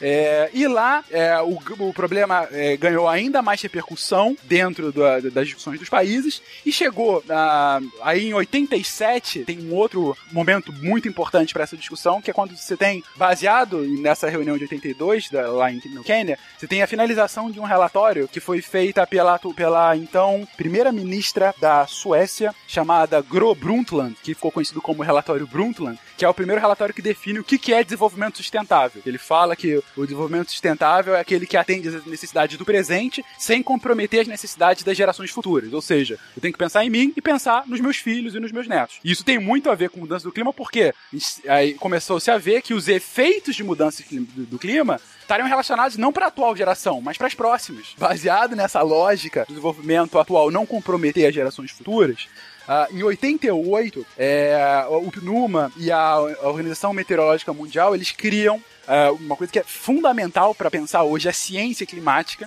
que é o painel intergovernamental sobre mudanças climáticas, o IPCC, Uh, o IPCC é um órgão técnico-científico é, em que ele organiza todos os trabalhos científicos relacionados à mudança do clima e a partir da soma de todos os trabalhos ele faz um relatório é, chegando assim, ó, em média tá, a, a, ciência está dizendo isso. Ou seja, o IPCC em si ele não produz ciência. O IPCC ele cataloga a ciência, digamos ele assim. Ele compila. Ele compila, exatamente. E, e ele é, divulga isso através de relatórios relatórios, né? Relatórios de avaliação, justamente para dar uma direção. O, o, os estudos estão levando a tal ponto, né? A tal tendência. Tem muita gente que gosta de atacar o IPCC como, ah, o IPCC é um órgão político, não faz ciência e por isso que a gente não pode acreditar no que sai no relatório dele, mas é só você ler as referências dele então. Se você não gosta de quem escreve o relatório, vai de referências, aí é mais fácil. É, e tem que ver que tem, se, se não me engano, são três tipos de relatório, certo? Tem um, um técnico, que é o uhum. mais maçudo e, e, quase impossível de ler se você não tiver nenhuma é, é, familiaridade com a área. E tem você acha um, 500 páginas maçudo? É, é, é, razoável, assim, para uma tarde, talvez. Uma tarde. Dá pra ler numa tarde, putz. e daí tem um, o outro, que é, o, que é administrativo, se não me engano, que é feito pros, pros líderes do mundo, pro, pra, pros ministros, esse tipo de coisa, que é sumarizado, né? Vamos dizer assim, é um, é um e tem um terceiro que eu não me lembro, que eu acho que é uma versão ainda mais sumarizada, talvez, para mídia. É, mais para mídia, isso. É, então, são esses três tipos de coisa. E às vezes as pessoas fazem uma confusão que pega um, fala que, ah, mas onde é que estão as evidências, não estão aqui. O negócio, assim, se você realmente quer estudar um negócio, vai pro maçudo, né, pro, pro técnico. E daí é, é uma, umas boas horas de diversão aí para você achar o teu caminho lá. Porque realmente é, é, é, um, é um esforço gigantesco de sumarização, só, só de gente escrevendo, eu acho que são quase mil pessoas, né? Eu acho que são Nossa. 800, quase 800 pessoas escrevendo e mais de 2 mil ou 3 mil revisores. Então é, é um trabalho, assim, no, no âmbito científico. Um artigo científico, para o pessoal que está escutando, um artigo científico normalmente tem alguns autores, né? Tipo, sei lá, lá, de um a, a muitos, a dez às vezes, e normalmente uns três ou quatro revisores, alguma coisa assim, seria assim, bastante. Esse daqui tem mais de 2.500 revisores, então é um trabalho hercúleo, né? não, é, não é uma notinha de rodapé, é realmente uma empreitada científica de catálogo né, de toda essa informação realmente impressionante. Interessante que esse primeiro relatório deles, então, foi publicado em agosto de, de 1990, né? Apenas dois anos depois da criação desse, desse painel intergovernamental que foi na, nessa em 1988. E aí, em 1990, pouco depois desse primeiro relatório de avaliação, nós tivemos a segunda conferência mundial sobre o clima, né? Que foi ela então ela começa, então, essa a primeira foi lá em 1972, de Estocolmo, e agora em 1990 a segunda conferência do clima. E aí nessa nessa segunda conferência já começa a se estabelecer então a necessidade de um tratado de algo que então seja mais, como é que eu posso dizer? Qual é a palavra de certa algum resultado mais palpável para essa para todos esses estudos que já estava se vendo que a coisa tinha, tinha que ter alguma ação efetiva e não só blá blá blá e estudos, né? É, e aí eles então começaram a é, iniciaram o processo da, da, da, formação da Convenção Quadro sobre as mudanças climáticas, né? Uma rápida explicação sobre o que é uma Convenção Quadro, né? Porque, primeiro, esse nome gigantesco, é, é UNFCCC, que é United Nations Framework for Climate, é, Convention on Climate Change, uh, que uma convenção quadro é você estabelecer, olha, vamos criar aqui um arcabouço onde a gente vai constantemente conversar e fazer acordos para lidar com esse assunto. Eles viram que assim, Diferentemente do que foi uh, o protocolo de Montreal contra o buraco da camada de ozônio, é, que foi um protocolo que foi é, feito em 87, justamente para acabar com o uso de, de CFC, e aí é, é conseguiu, foi o primeiro grande protocolo ambiental com, com, sucesso, com êxito na história, eles viram que era uma questão de muito mais longo prazo e com uma discussão ainda mais política do que já tinha sido lá no protocolo de Montreal. Então eles falaram assim: olha, vamos estabelecer aqui as bases da negociação, vamos criar esse framework, essa convenção quadro. E dentro da convenção quadro, eles acabaram, e aí bateram o martelo lá em 92, já durante a Rio 92, ou Eco 92, como você quiser chamar, eles bateram o martelo e estabeleceram: olha, criamos aqui a convenção quadro, e a partir dessa reunião, a cada ano, e ficou estabelecido que no final do ano, a gente vai ter uma reunião técnica e política para falar sobre o problema de mudança do clima e como que politicamente a gente vai resolver esse problema. Então foi estabelecido é, lá, e, e esse é Diferentemente do que foi citado e alardeado por grande parte das publicações de mídia brasileira nesse último final de semana, hoje é, é a COP21 e o Protocolo de Paris não foi o primeiro acordo é, global de clima. Esse primeiro acordo aconteceu em 92, na ECO 92, na Rio 92, quando você teve uma adesão global dos países para discutir sobre clima. Ah, mas não foi um acordo, foi só uma convenção quadro. Tudo bem. Então o primeiro acordo foi cinco anos depois o Protocolo de Kyoto, que foi foi o primeiro acordo global. Ah, mas os Estados Unidos não assinou, não foi um protocolo global. Primeiro, isso é errado. É, a gente vai ver depois, os Estados Unidos assinou o protocolo de Kyoto, como muita gente acha que não. Ele assinou. O que ele não fez, ele não uh, internalizou o protocolo. São dois processos distintos. É coisa rápida de relações internacionais. Quando um país assina um acordo, é ele falando pro restante do mundo: olha, eu concordo com o que todo mundo tá dizendo aqui. E eu assino, ou seja, tô dentro, tamo junto. Só que depois, nas democracias, e nas ditaduras isso não precisa porque uma coisa já equivale a outra, mas nas democracias, como é o executivo executivo que faz esse ato, é o executivo que cuida das relações exteriores, ele tem que voltar para dentro do país e falar: legislativo, você concorda com o que eu fiz lá fora? E aí o legislativo, ele faz uma lei, em geral, falando: olha, essa lei diz que o que ele assinou lá fora serve de fato aqui para dentro. E aí, em 97, 98, eu acho, os Estados Unidos, depois de ter assinado, foi tentar votar o protocolo de Kyoto internamente e foi recusado pelo Congresso. O Congresso falou: não, não concordamos. Então os Estados Unidos assinou, mas, digamos assim, não levou por conta disso. Ainda assim, foi um protocolo protocolo é, foi um acordo global, ou seja, o protocolo de Paris, que foi assinado é, nesse final de semana, não é o primeiro acordo global. Por favor, mídia, pare de falar isso, pesquisem durante cinco minutos que vocês vão descobrir isso. Enfim, desculpa desabafo.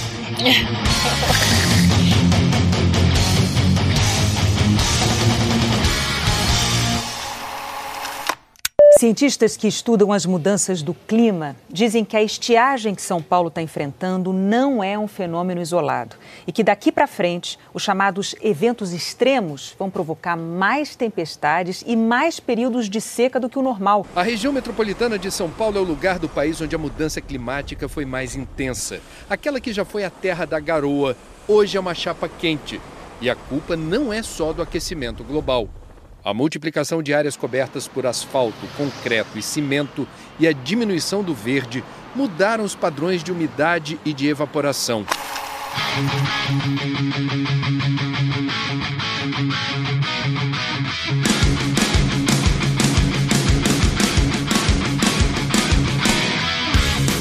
Interessante que a Rio 92 ela não foi só uma conferência para tratar sobre questões ambientais, né? Ela foi muito maior que isso. Ela falou sobre história, foram debatidos eh, questões ambientais também, globais, e, e aí te, teve então essa a, a, criação da Convenção Quadro das Nações Unidas. Mas interessante que é, eu, eu lembro bem que essa. Eu tinha 12 anos quando ocorreu a Rio 92. E eu ainda lembro muito bem das discussões que a gente tinha na escola. Eu estava no, no, ensino fundamental ainda. Então eu lembro que naquela época, né, os professores já traziam para a sala de aula como sendo algo realmente uma conferência, algo que fosse que era extraordinário, né? Nunca tinha acontecido aquilo antes. E, e eu ainda lembro de, de, de, muitas reportagens que a gente leu, revistas que saiu, e só se falava nessa questão da Rio 92, né? A Rio 92 foi um marco, até porque a época foi o maior encontro internacional, e não só ambiental, mas o maior encontro internacional da história. Ela conseguiu reunir líderes de estado, se eu não me engano, de mais de 120 estados-nação. Ah, isso é impressionante. Ah, gente, aos que se lembram vão lembrar do Rio de Janeiro sitiado por tanques para garantir a segurança ah, daquela de, de toda é, de todos os chefes de estado. Ah, e teve o efeito mais prático foi justamente essa. Ela teve outros é, outros acordos também foram assinados, mas esse é o mais duradouro e de maior sucesso. Essa convenção quadro para a mudança do clima. E a, o primeiro encontro dessa convenção, desculpa, alguém ia falar alguma coisa? Não, eu só só ia falar que ela que, que a convenção quadro ela só vai entrar em vigor três anos depois, lá em 95, né? Três Exatamente. anos depois da Rio 92, que é lá na conferência de Berlim, né? A COP1 em Berlim. É, e aí mais uma vez, por que, que ela só vai entrar em vigor três anos depois? Qualquer acordo internacional, é, ele não é assim, fizemos e tá tudo acordado. Mais uma vez fazendo a referência ao Protocolo de Paris. Os países chegaram à resolução e ao Protocolo de Paris agora, nessa última COP. Quer dizer que ele já tá em vigor? Não, porque agora cada país vai ter que assinar que assim, tô dentro desse protocolo, tô dentro de, desse acordo, né? E aí depende de que tipo ah, de, de termos tem lá, mas em geral, aqui no clima, você precisa da ratificação de 55 países para que ele comece a entrar em vigor. Ou seja, três anos depois que foi acordado, demorou três anos para que os países não só assinassem, mas votassem internamente aquilo que eu falei que os Estados Unidos não fez em Kyoto, para falar: olha, o Congresso disse ok, então eu ratifiquei, eu internalizei isso, pode colocar meu nome aí, tô dentro. Então, quando chegou a esses 55 países, o protocolo começou a entrar em vigor e vieram as primeiras é, discussões de fato anuais é, com relação à mudança do clima. Mais um ponto que aconteceu é, antes disso, ainda em 92, é algo de extrema importância, até para definir o mote das negociações a partir daí, em 92 você teve uma revisão daquele primeiro relatório do IPCC, em que eles reforçaram pontos centrais uh, e uma curiosidade histórica. Nessa essa reunião foi presidida pela, pela então ministra da, do Meio Ambiente da Alemanha, Angela Merkel, atual primeira-ministra. Uh, e a, das conclusões, a gente pode falar uh, que o IPCC concluía um aumento da temperatura média de 0,6 graus Celsius nos últimos 100 anos. Uh, o que acarretaria no mesmo período um aumento de 10 a 20 centímetros no nível global de mares, uh, mostravam a relação entre o aumento dessa temperatura média uh, e o impacto em ecossistemas e vice-versa, como os ecossistemas impactavam o clima total da Terra, e começavam a, a fazer previsões em diversos cenários sobre qual, como se daria esse aumento de temperatura a, a partir daquele momento. E aí viram que num cenário business as usual, uh, ou seja, aquilo que eu falei que nada mudando, é, a temperatura média global ela aumentaria cerca de 0,3 graus Celsius por década. Com uma margem, margem de certeza de 0,2 a 0,5. é, é um pouco margem do, do, do, do Ibope, mas ainda assim você tinha um aumento é, razoável de, de, de temperatura. Ah, o ponto principal é, a partir daquele momento, cada vez mais eles tinham maior certeza que o clima da Terra estava mudando, essa mudança se daria com a Terra se esquentando, essa mudança tinha uma correlação muito clara com a ação humana, e essa mudança seria muito ruim para a vida em sociedade como a gente está vendo hoje, ou seja, tudo que a gente falou até agora. Então foi a partir dessas premissas que, de 95 até 97, se desenhou o que foi o grande, a grande bíblia da mudança do clima no campo político, que desagou lá em Kyoto com o seu protocolo, que é o primeiro grande acordo global uh, que tem metas reais de redução de emissão. Então, só três conceitos que eu acho fundamental até para entender um pouco o debate, que são conceitos que estão norteando todos os relatórios do IPCC, desde esse de 90 até o último, que foi no ano passado, que foi o quinto relatório, uh, mas que são fundamentais para a gente entender a disputa política por, uh, em torno uh, de mudança do clima. O conceito número um é que a questão das responsabilidades comuns, porém diferenciadas. Na verdade, é anterior à própria discussão climática, é um conceito que é, era muito defendida tanto pelo Brasil quanto pela Índia, Uh, e que caiu como uma luva na mudança do clima, que é basicamente o seguinte: olha, ok, todo mundo contribui para a mudança do clima, todo mundo. Só que uns mais que outros, porque uns se industrializaram muito antes do que outros. Uns têm atividades econômicas muito maiores que a dos outros, ou seja, os países que mais contribuíram para a mudança do clima, e aí, boa definição, mudança do clima é uma e aí é o segundo conceito, é uma contribuição histórica. Não é o que eu emito agora, mas o que eu emiti nos últimos séculos, porque os gases vão para a atmosfera e ficam na atmosfera por algumas centenas de anos, dependendo do gás. E dependendo do gás, algumas milhares de anos. Ou seja, tudo que os países emitiram desde o início da Revolução Industrial deveria ser contabilizado e aqueles que emitiram mais deveriam pagar, arcar mais com isso do que aqueles que emitiram menos. O que parece parecia ser muito justo com países que estavam começando a sua industrialização ou com uma industrialização muito mais tardia do que os países centrais. Então, esses são os dois primeiros conceitos. E o terceiro conceito, que é quase que a consequência do, do primeiro, é conhecido como o paradoxo da pobreza. Porque os países que mais têm as emissões, mais contribuíram historicamente com as emissões, são aqueles também mais preparados para aguentar as consequências de uma grande quantidade de emissões porque são aqueles que mais podem arcar com medidas de adaptação a tudo que a mudança do clima pode causar. É uma comparação muito clara que mostra isso. Tanto a Holanda quanto a Bangladesh têm uma altura média abaixo do nível do mar. Ambos os países estão abaixo do nível do mar. Significa dizer que se aumenta um pouco o mar, eles têm muito maior chance de inundação. Só que a Holanda tem muito mais capacidade para construir diques que impeçam que o aumento do nível dos mares afetem a sua vida. Já Bangladesh não. Mas a Holanda contribuiu historicamente muito mais com a mudança do clima do que Bangladesh. Ou seja, aí você vê claramente como que os países que mais contribuíram são aqueles mais preparados e vice-versa. Aqueles que menos contribuíram, e aí eu faço uma menção especial a um grupo muito importante nas negociações climáticas, que é chamado do é, EIOSES, né? Na verdade é a Organização dos Estados Ilha, que são aquelas estados que são ilha, enfim, como diz é, tautológico o nome, é, como Tuvalu, é, Kiribati, que, que tem uma... O, o, Kiribati é um caso muito clássico, que a, tempera a, a altura máxima de Kiribati são incríveis 3 metros acima do nível do mar. Ou seja, qualquer aumento mínimo de centímetros é uma parte significativa da ilha que se perde. E Kiribati tem uma, uma, uma emissão histórica pífia. Só que ele é um dos países que potencialmente mais podem sofrer com a mudança do clima. Potencialmente não, porque assim, em aumento do nível dos mares, é um país que pode deixar de existir em se aumentando a, a, o, o mar em tal monta que a população não pode ficar mais. Então, assim, esses três conceitos são fundamentais para que a gente entenda essa disputa, que é uma disputa política e econômica, mas está sempre baseada nesse mote. Olha, quem que deve pagar mais, quem que deve pagar menos, e aí como é que a gente fica? Até essa época, as emissões consideradas mais naturais e não tanto industriais não eram tão consideradas. Então, o desmatamento do Brasil, quando entrar no jogo na conta, como eu estava comentando do,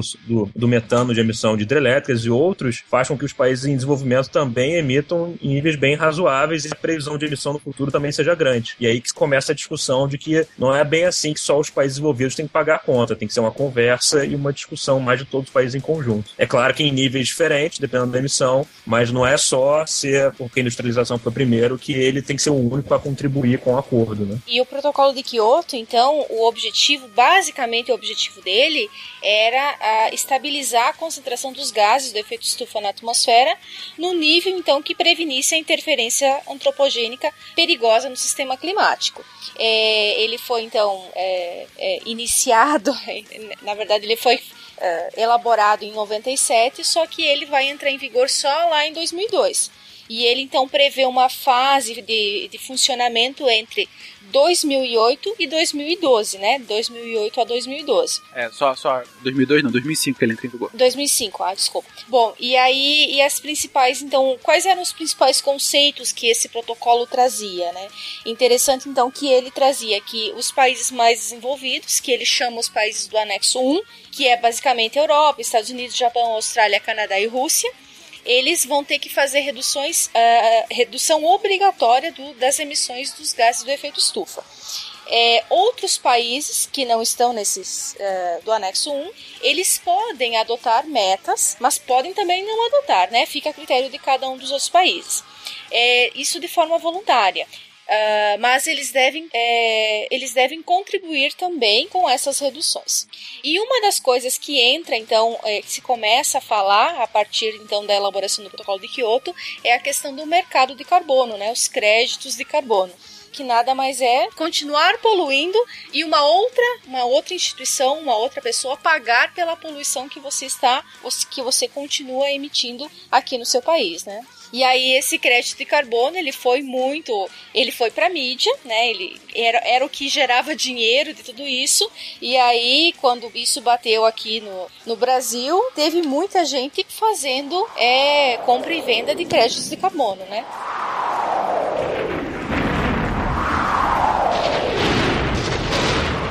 Para explicar o crédito de carbono, é, é mais ou menos o seguinte. Imagina que uma empresa, ela, ela tem uma meta, olha, você emite 100, 100 unidades. A sua meta é emitir 90 até o final desse prazo. Se ela consegue diminuir esses 10%, ok, beleza, cumpriu a meta, não tem qualquer tipo de implicação legal.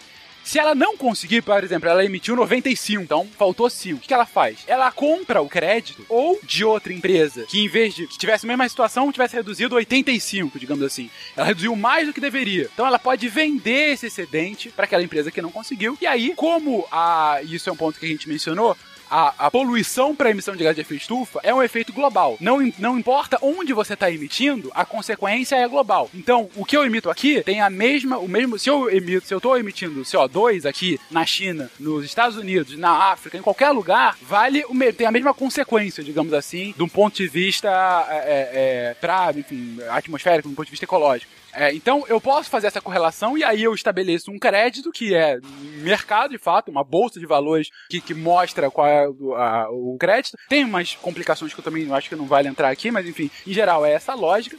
E por que, que isso é importante? Porque isso permite, inclusive, investimentos. É, por exemplo, uma das iniciativas que a gente mais teve aqui no Brasil que ganhava crédito de carbono era de aterro sanitário. Que você tinha, por exemplo, o cenário anterior era um lixão. Um lixão tem uma carga de, de emissão de gás de efeito estufa muito alta. Porque lixão é lixo despejado à revelia. E o lixo brasileiro, em específico, é um lixo com alta carga orgânica. É, carga orgânica em decomposição gera metano. Aí o que, que você tem no aterro? O aterro você é, acaba. É, é, é fugiu a palavra agora. Você cava o lixo e enterra esse lixo.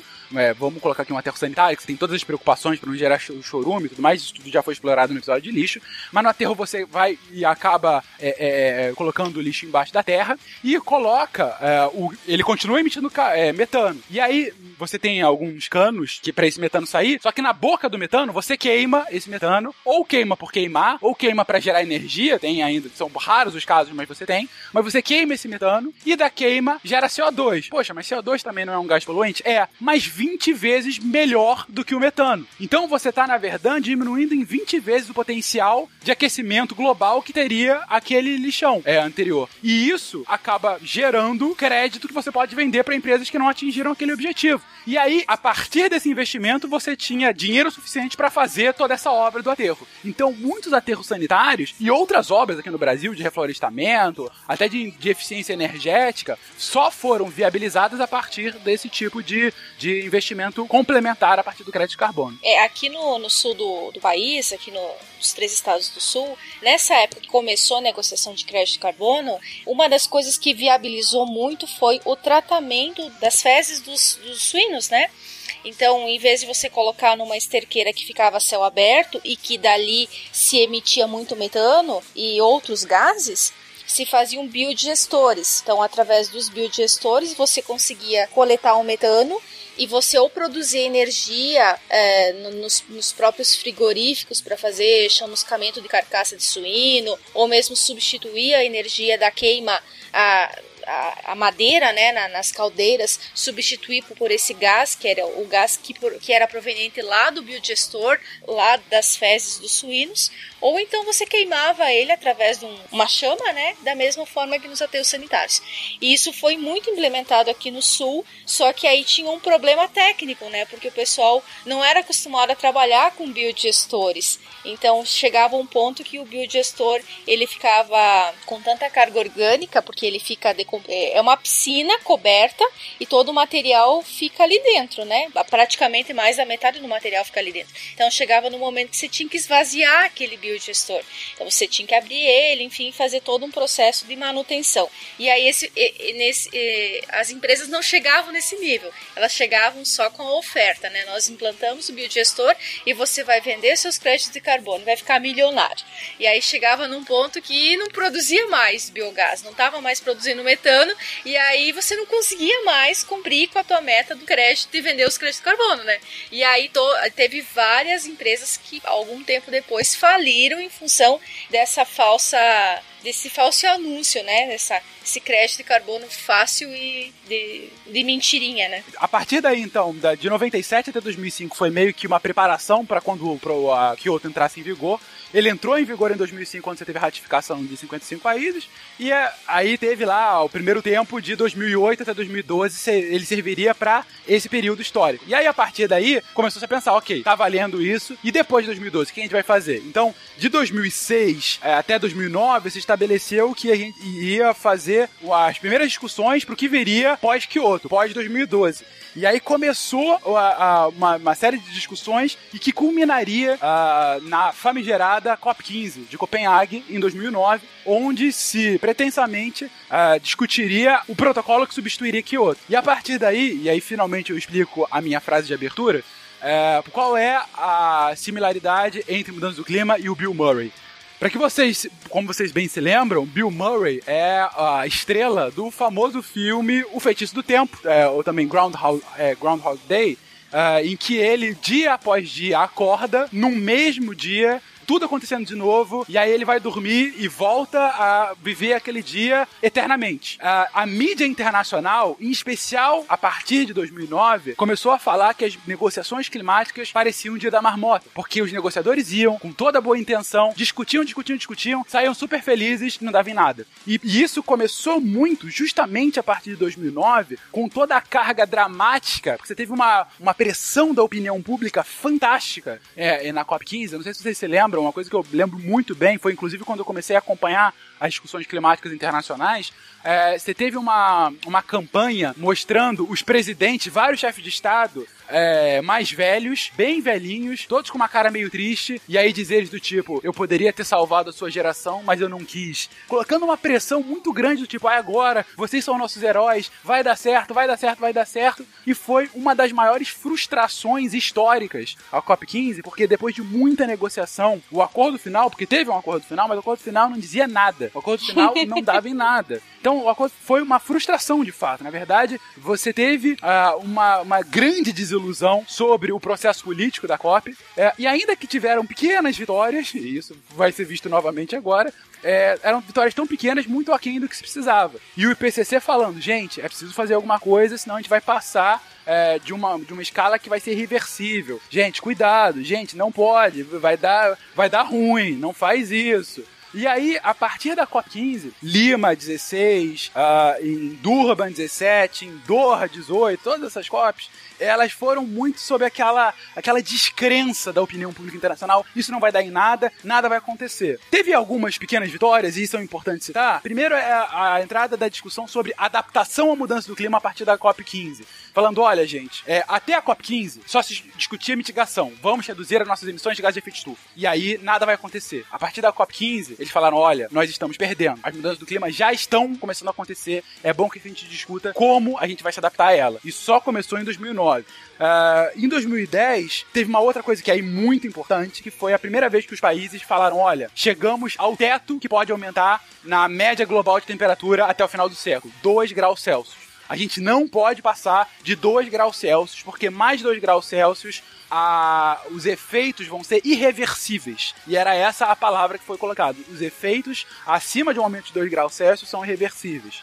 É, uma explicação para essa irreversibilidade de 2 graus Celsius, não é a única, mas é uma que eu gosto muito, é com relação ao permafrost. O permafrost, como a gente já mencionou aqui, é aquela camada de gelo que nunca derrete. Ela tá sempre lá porque ela fica nos polos, né? Enfim. Uh, ou no topo de geleira. E verão, inverno, ela sempre tá lá. Só que ela, como qualquer parte da Terra, ela mudou de lugar ao longo do tempo, então ela já teve nos no, no, no, no Equador e depois foi pros polos, depois subiu, enfim. O ponto é que embaixo do permafrost tem muita matéria orgânica que foi congelada. Só que debaixo de metros e metros de capa de gelo. Uma das principais hipóteses de irreversibilidade do aumento de 2 graus Celsius é que, em se aumentando além de 2 graus, você teria o degelo do permafrost. E ao que você digele o permafrost, toda essa carga orgânica que está concentrada ali embaixo do gelo vai para a atmosfera, aumentando ainda mais o aquecimento, em níveis que não se pode prever a quantidade de matéria orgânica que iria para a atmosfera com esse degelo. Então, a gente entraria num, num, ritmo cíclico cada vez pior, e cada vez pior para o homem, né? Mais uma vez, o efeito seria no homem. Então, foi estabelecido que 2 graus é a temperatura máxima que se poderia chegar.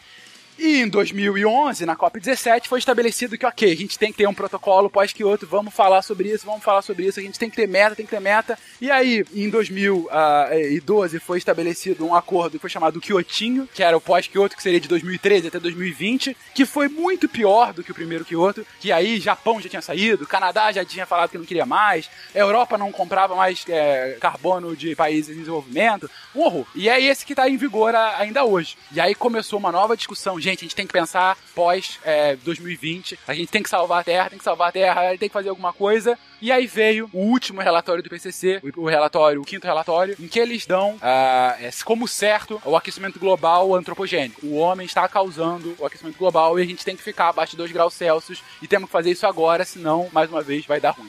Isso, claro, não nessas palavras, mas essa é a mensagem. Seria bem legal, inclusive, ler isso no relatório, né? Vai dar ruim.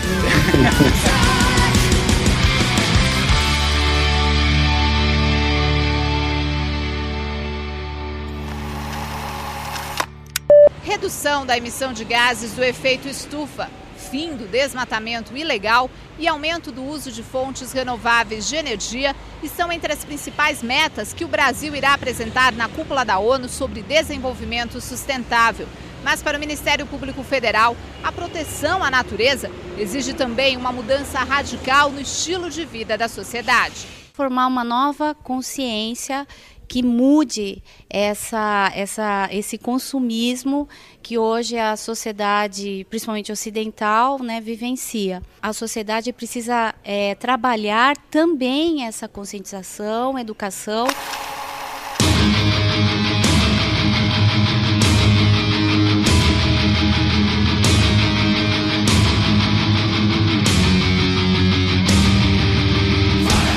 Então, chegou-se a Paris com essa faca no pescoço. Não deu certo na COP15, não tá dando certo o Kyoto parte 1, parte 2. Uh, ah, a gente tem que fazer alguma coisa, e aí, em 2014, a primeira vez, ultrapassa 400 partes por milhão de gases de efeito estufa na atmosfera, e, e, o número mágico falam que é 450. Se a gente chega a 450 partes por milhão, é o equivalente a 2 graus Celsius. Tanto tem um movimento climático que fala é, sobre isso, assim, ah, temos que estar abaixo de 450, não pode passar disso, não pode passar disso.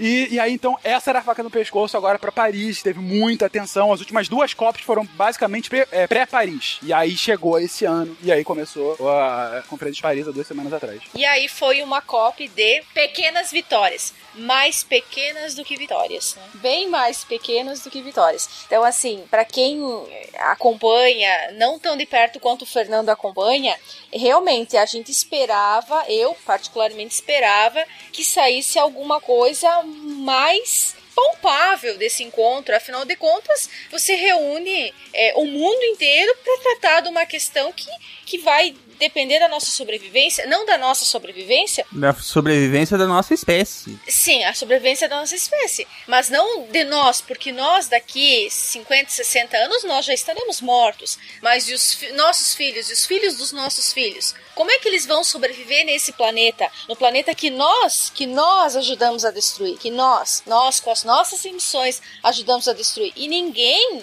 faz muita coisa para reverter esse quadro. E aí no sábado à tarde, nós em casa, estávamos lá na casa da minha mãe, e aí o Silmar é, recebeu uma mensagem do Fernando dizendo: publicaram o relatório. E aí no final ele escreve, né? As pequenas vitórias, mais pequenas do que vitórias. E aquilo realmente me marcou, porque eu fiquei pensando: nossa, você reúne muitos, são 195, é isso, né? 195 países para discutir uma questão que não é. Ai, o que, que nós vamos fazer? É uma questão importante, gente, é isso que que vai depender. Não é nada trivial, apesar de muita gente achar que é. É. Ah, eu particularmente acho que é. Eles acabam empurrando com a barriga. Mas essa foi a impressão que me deu. Que eles estão. Vamos deixar para mais um pouquinho. Quem sabe daqui mais uns dois anos a gente pensa. Ou a gente continua pensando no que, que a gente vai fazer. E a gente não sai de um encontro desses com algo realmente. É, vamos fazer tal coisa. Vamos reduzir tal coisa. Vamos assinar. Vamos fazer alguma coisa. Mas é muito difícil fazer uma política que ultrapassa dois mandatos, por exemplo, de, de é, pessoa, de governantes diferentes. Imagina alguma coisa que atravessa um século, né? Alguma coisa deveria estar sendo mudada na, na questão de decisão, decisão política nesse âmbito, porque, é, assim, a gente tá lento demais para uma questão que é urgente, para uma questão que tá mais do que comprovada, que vai dar ruim. A gente tá chegando perto de um ponto de irreversibilidade, tá? Como o, o, o Fernando colocou, 450 partes por milhão.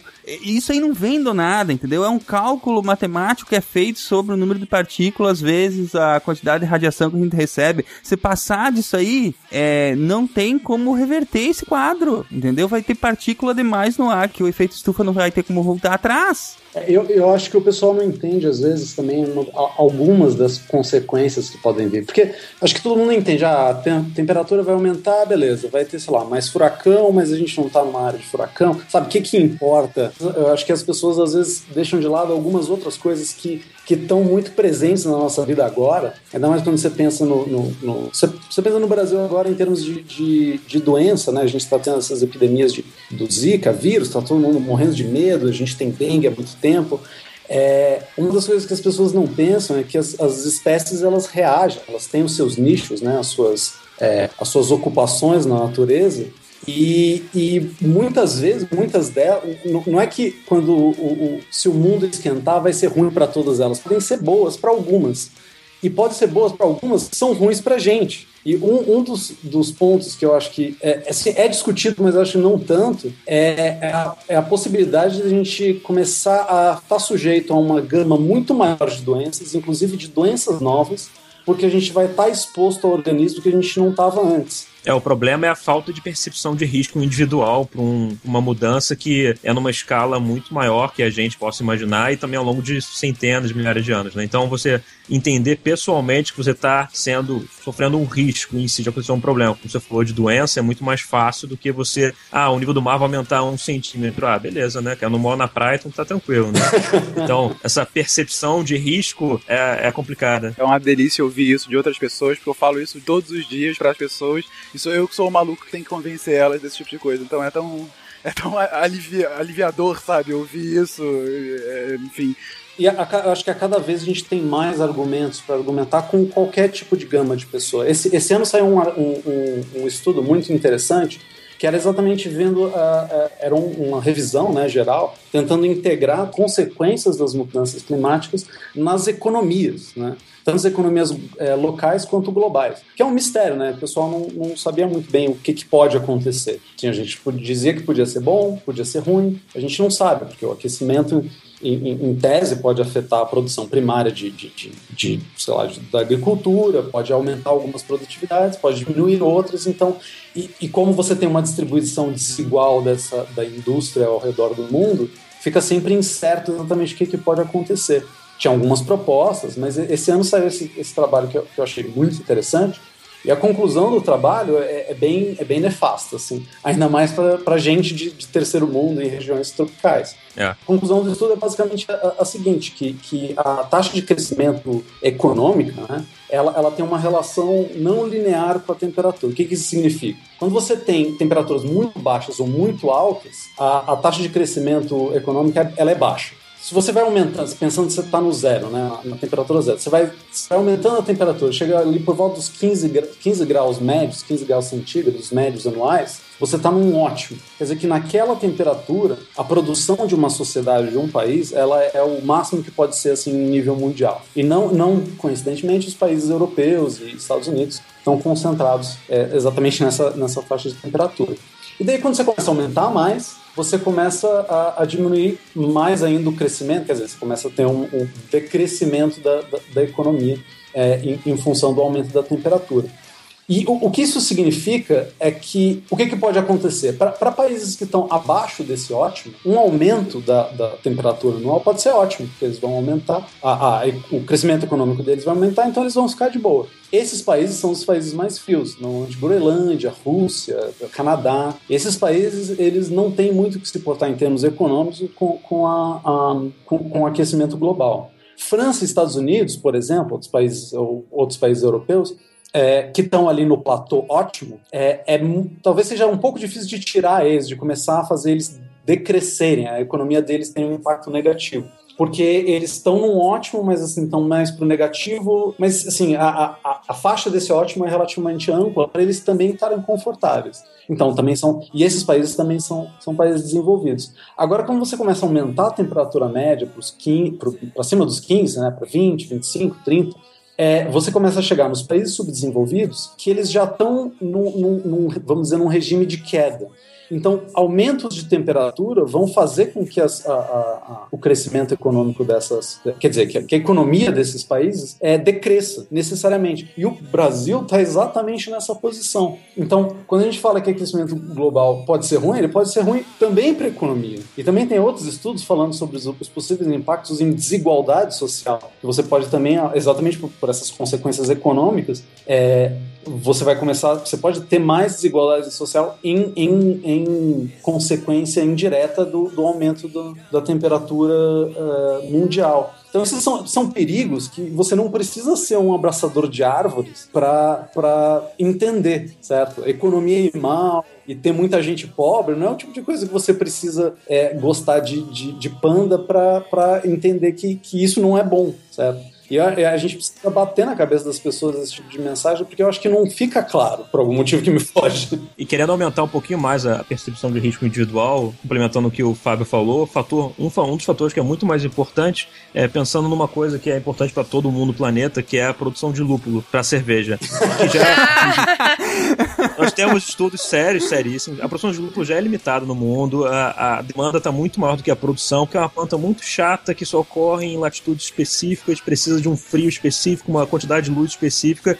E uh, os estudos mostram que com o aquecimento global a tendência é o lucro ficar cada vez mais e mais restrito e a gente vai ter um problema. Que a cerveja vai aumentar. Que é seríssimo. Exatamente, aumenta o preço da cerveja. Temos que resolver esse problema agora. Fernando, isso. qual é a solução para isso? Já! Isso vai causar convulsões sociais, claro, né?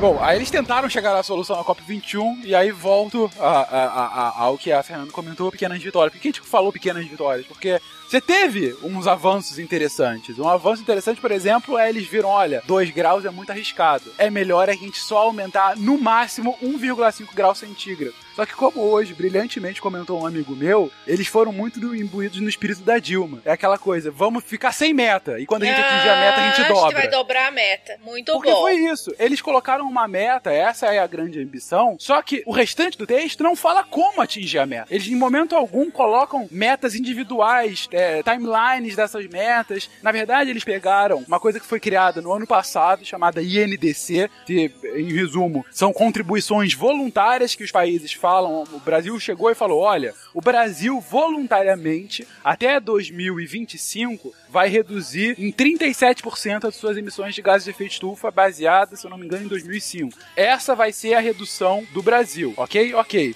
E, e cada país falou a sua própria meta e o que faria para atingir essa meta. Eles pegaram essas metas voluntárias e falaram: olha, sabe essa coisa linda que vocês fizeram para essa reunião? Então, vamos continuar com meta voluntária. Não vamos criar em meta obrigatória. Meta voluntária é o um negócio. Só que aí vem as perguntas. Primeiro, é voluntária? Então, quem é que vai obrigar os países de fato a fazer, a, a, a instituírem uma meta voluntária? E o segundo, que é a grande questão internacional desde sempre: quem é que vai obrigar que os países cumpram essas metas voluntárias? Porque esse é, é a grande questão, e aí o porquê eu tive que ficar segurando a raiva de Silmar em alguns momentos quando ele viu o resultado, porque eu falo, cara, eu fico puto da vida em ver esse resultado. Mas eu entendo a dificuldade, porque a gente tem que entender, mais uma vez, são 195 países que se reúnem e sem qualquer outro estado maior do que o outro, sem qualquer outra força que os obrigue a agir, que os obrigue a cumprir, é, eles têm que chegar a um consenso. É, ou vamos colocar de uma outra forma. Silva, Silmar, meu lindo, por que, que você segue a lei? Porque eu sou uma boa pessoa? ok, de verdade, Silmar, por que você segue a lei? Porque pode ter sanções se eu descumprir, né?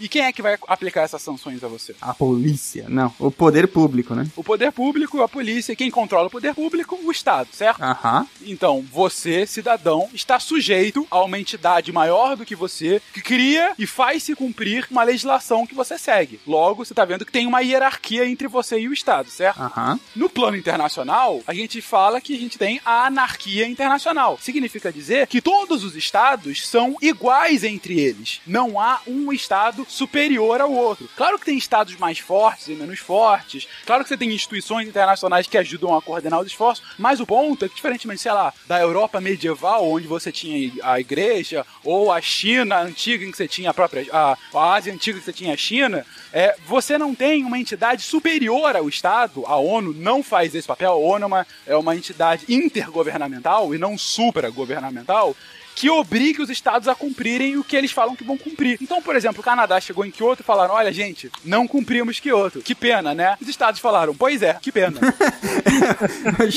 o Japão chegou e falou: maus aí. É, pô, foi mal. Pô, o jogo de ontem do Flamengo foi ruim, né, cara? Ué, não é? Que coisa.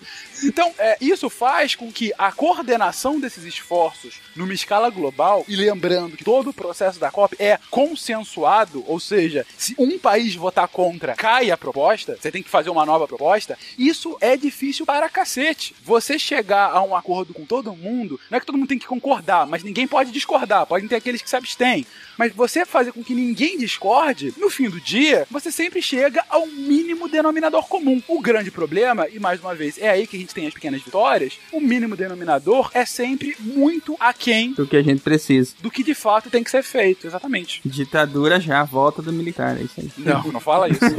Eu não quero deixar os ouvintes mais tristes, mas tem muita gente boa defendendo que essa meta de um e meio e até a meta de dois elas são quase impossíveis de serem atingidas. É, a de um e-mail dizem que é impossível, é, pensando no, de como a gente pode reduzir isso de forma real, realista, e a de dois seria a mais provável, mas tem que ter uma alteração, uma força dos países em conjunto, todo mundo respeitando todas as metas e até muito mais do que as metas para ser conseguido. E lembrando que as pequenas vitórias são pequenas mesmo, porque isso, isso já devia estar tá sendo implementado, já devia estar tá sendo feito ações efetivas, entendeu? Já, já devia ter é, coisas efetivas sendo feitas e a gente tá só no papo ainda. É, porque pensa que a emissão, aquilo que a gente tava conversando no começo, ela é um processo histórico, né? Sim. Então, se a gente parar hoje, tudo, né, do que a gente está produzindo CO2 no planeta para todas as fábricas, toda a produção que a gente consegue, aí que a gente vai começar a pensar em isso cair de forma rápida, sim, né? sim. Porque ainda tem a galera que tá lá na atmosfera, né? Mas aí é que tá, a, você não desacelera aí com um, um trem a 300 por hora a zero em, em um segundo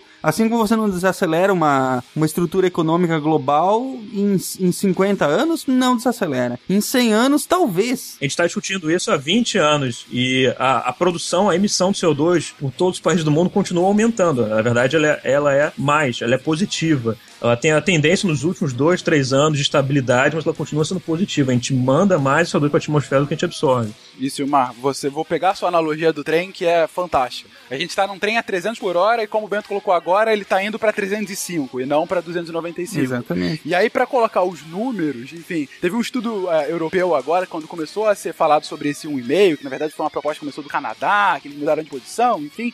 E aí os europeus falaram, ok, para a gente chegar a 1,5, qual é a nossa emissão em 2050? Zero.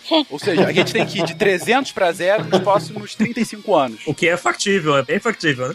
É aí que tá. E aí falaram, ok, e o que, que tem na proposta? Cumprir as INDC. Se todas as INDC, todas as, as propostas voluntárias forem cumpridas à risca, e eu tô falando num cenário assim, que é pra todo mundo bater palma e falar, gente, nós somos fodas. Se todas as INDC, como estão agora, forem cumpridas, até o final do século a gente tem um aumento de 3 graus Celsius de temperatura. Caramba. Ou seja, mesmo as metas voluntárias, que são justamente aquelas que estão reforçadas no documento, mesmo elas sendo cumpridas, ainda assim elas são 50% aquém do que de fato a gente precisa. E, ok, o documento fala, e isso é uma coisa legal, que essas metas vão ter que ser periodicamente revistas. A cada cinco anos, os países vão ter que fazer uma revisão, mostrar o que já fizeram e é, o que vão fazer para frente. Então, em teoria, são metas que vão começar a cada vez ficarem mais uh, robustas. Só que, da mesma forma, mais uma vez a analogia do trem, para você ter, parar um trem a 10 km por hora, você vai gastar uma quantidade de freio, o atrito vai ser muito menor do que a 300. E se ele continuar acelerando, vai gastar ainda mais esse freio. O atrito vai ser ainda maior voltando à, vida real, significa dizer que cada dia que passa e essa desaceleração não acontece, mais difícil é e principalmente mais caro é. No início, quando a gente estava começando a falar o custo que seria para atingir a meta climática global, se falava em bilhões de dólares. Hoje, em todas as discussões lá, se falavam precisamos de trilhões de dólares para que isso aconteça. O próprio documento, não é novo o documento, já vem sendo discutido há dois anos, fala que a gente precisa de 100 bilhões de dólares por ano para financiar a redução das emissões de gás efeito estufa. Bem, já tem há dois anos essa, essa prerrogativa, que a gente precisa de 100 bilhões de dólares por ano. E aí foi criado o Green Climate Fund, o Fundo Climático Verde, que fica lá na Coreia do Sul. E aí eu, curioso, pô, estão falando aí que é novidade, super novo, vamos ver o que, que ele já fez. Eu entrei lá, ele existe há dois anos. Se existe há dois anos, 100 bilhões de dólares por ano, ele teria que ter 200 bilhões de dólares arrecadados até hoje, correto? Se a matemática básica estiver correta, é isso. Quanto ele arrecadou até agora? Duas balas Juquinha. 5%. 10,3 bilhões Meu de dólares. Meu Deus. Ou seja, mesmo essa meta, por quê? Porque são doações voluntárias também. Então você tem alguns países que vai, os Estados Unidos dá 3 bilhões aqui, o Japão dá 3, que é dinheiro para cacete, não tô falando que é pouca grana não. Só que mais uma vez, é muita grana que se precisa para isso. No final das contas, e aí a minha sugestão, inclusive, pra vitrine desse programa, filmar, é aquele em que vai dar ruim. Entendeu? Porque é isso. Não tem como, como ter outro, né, cara? Aquele que vai dar ruim, putz. Porque a grande conclusão, eu sempre tento evitar pensar nisso para poder dormir. Mas é, é o ponto. A gente tá chegando num ponto insustentável de redução, numa situação que é irreversível e em que a locomotiva continua acelerando, em vez de acelerar, continua acelerando. Exatamente. Essa é a situação.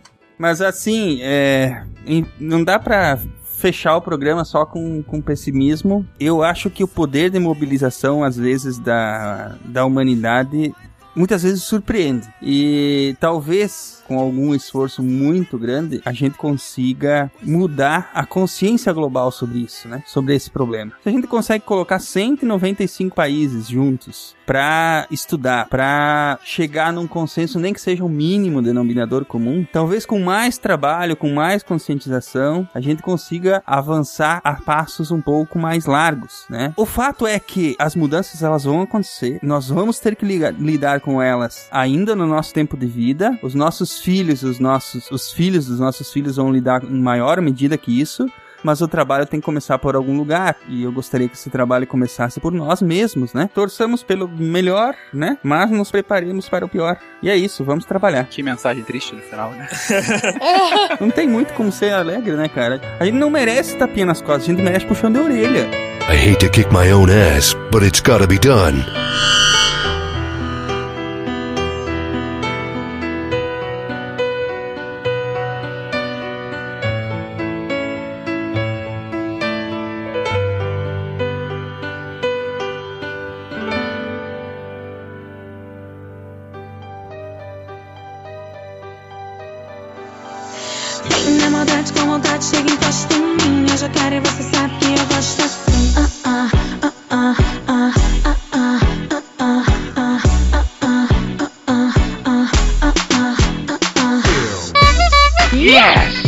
Yes! You have new mail. Sejam bem-vindos, amigos do Pausa Moral de Recados do SciCast. Se você quer receber os seus recados, e-mails, comentários, todo tipo de feedback, além de charadinha. Eu sou Marcelo Guaxinim. E eu sou a Fernanda. E é legal que eu tava. comentei charadinha por conta de que o pessoal que não segue a gente no Twitter, né? SciCast Podcast, né? Arroba SciCast Podcast, sempre perto do episódio. A gente brinca, principalmente a Fernanda, né? A Jujuba, próprio perfil do SciCast, brinca pra inventar, pra acertar, né? O nome do próximo episódio. Então eu tô Uhum. vendo aqui que a gente tem ouvintes, tipo, tem o Oliver, tem o Kevin, que gravou com a gente semana passada, tem Flávia, tem é, o Elber é, e o Pet Ciências da FUB. Eu já fui pet geografia, hein?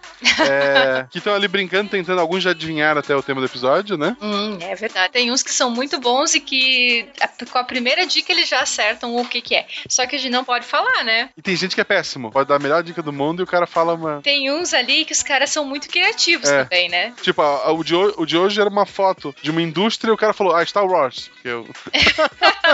É, tem uns assim que são muito criativos. Outro lá que falou que era. que eu, eu postei um castelo de areia, né? E daí o, teve um ouvinte lá que sugeriu. Provavelmente deve ser sobre novelas da Globo. Castelos de areia. Isso, isso. Não é, não é castelo, era Mulheres de Areia, não tinha uma novela ah, assim? é, Mulheres de Areia, não Castelos de Areia. Uh, Que tinha o Tony da Lua, tudo. Pô, é, É, excelente novela. é. Esse merece um podcast. Ruth, Raquel, isso vai ser bem legal. já pensou de fazer um podcast disso? É, então, pessoal, você quer participar dessa brincadeira, siga o arroba Podcast, ah, o arroba é, Jujuba Vi, né? Jujuba normal, VI, o Fe underline Chu, S-C-H-U, o arroba Silmar Jeremia e o arroba Marcelo Guaxinim. E entre outras pessoas do, do mas quem tá normalmente brincando são esses.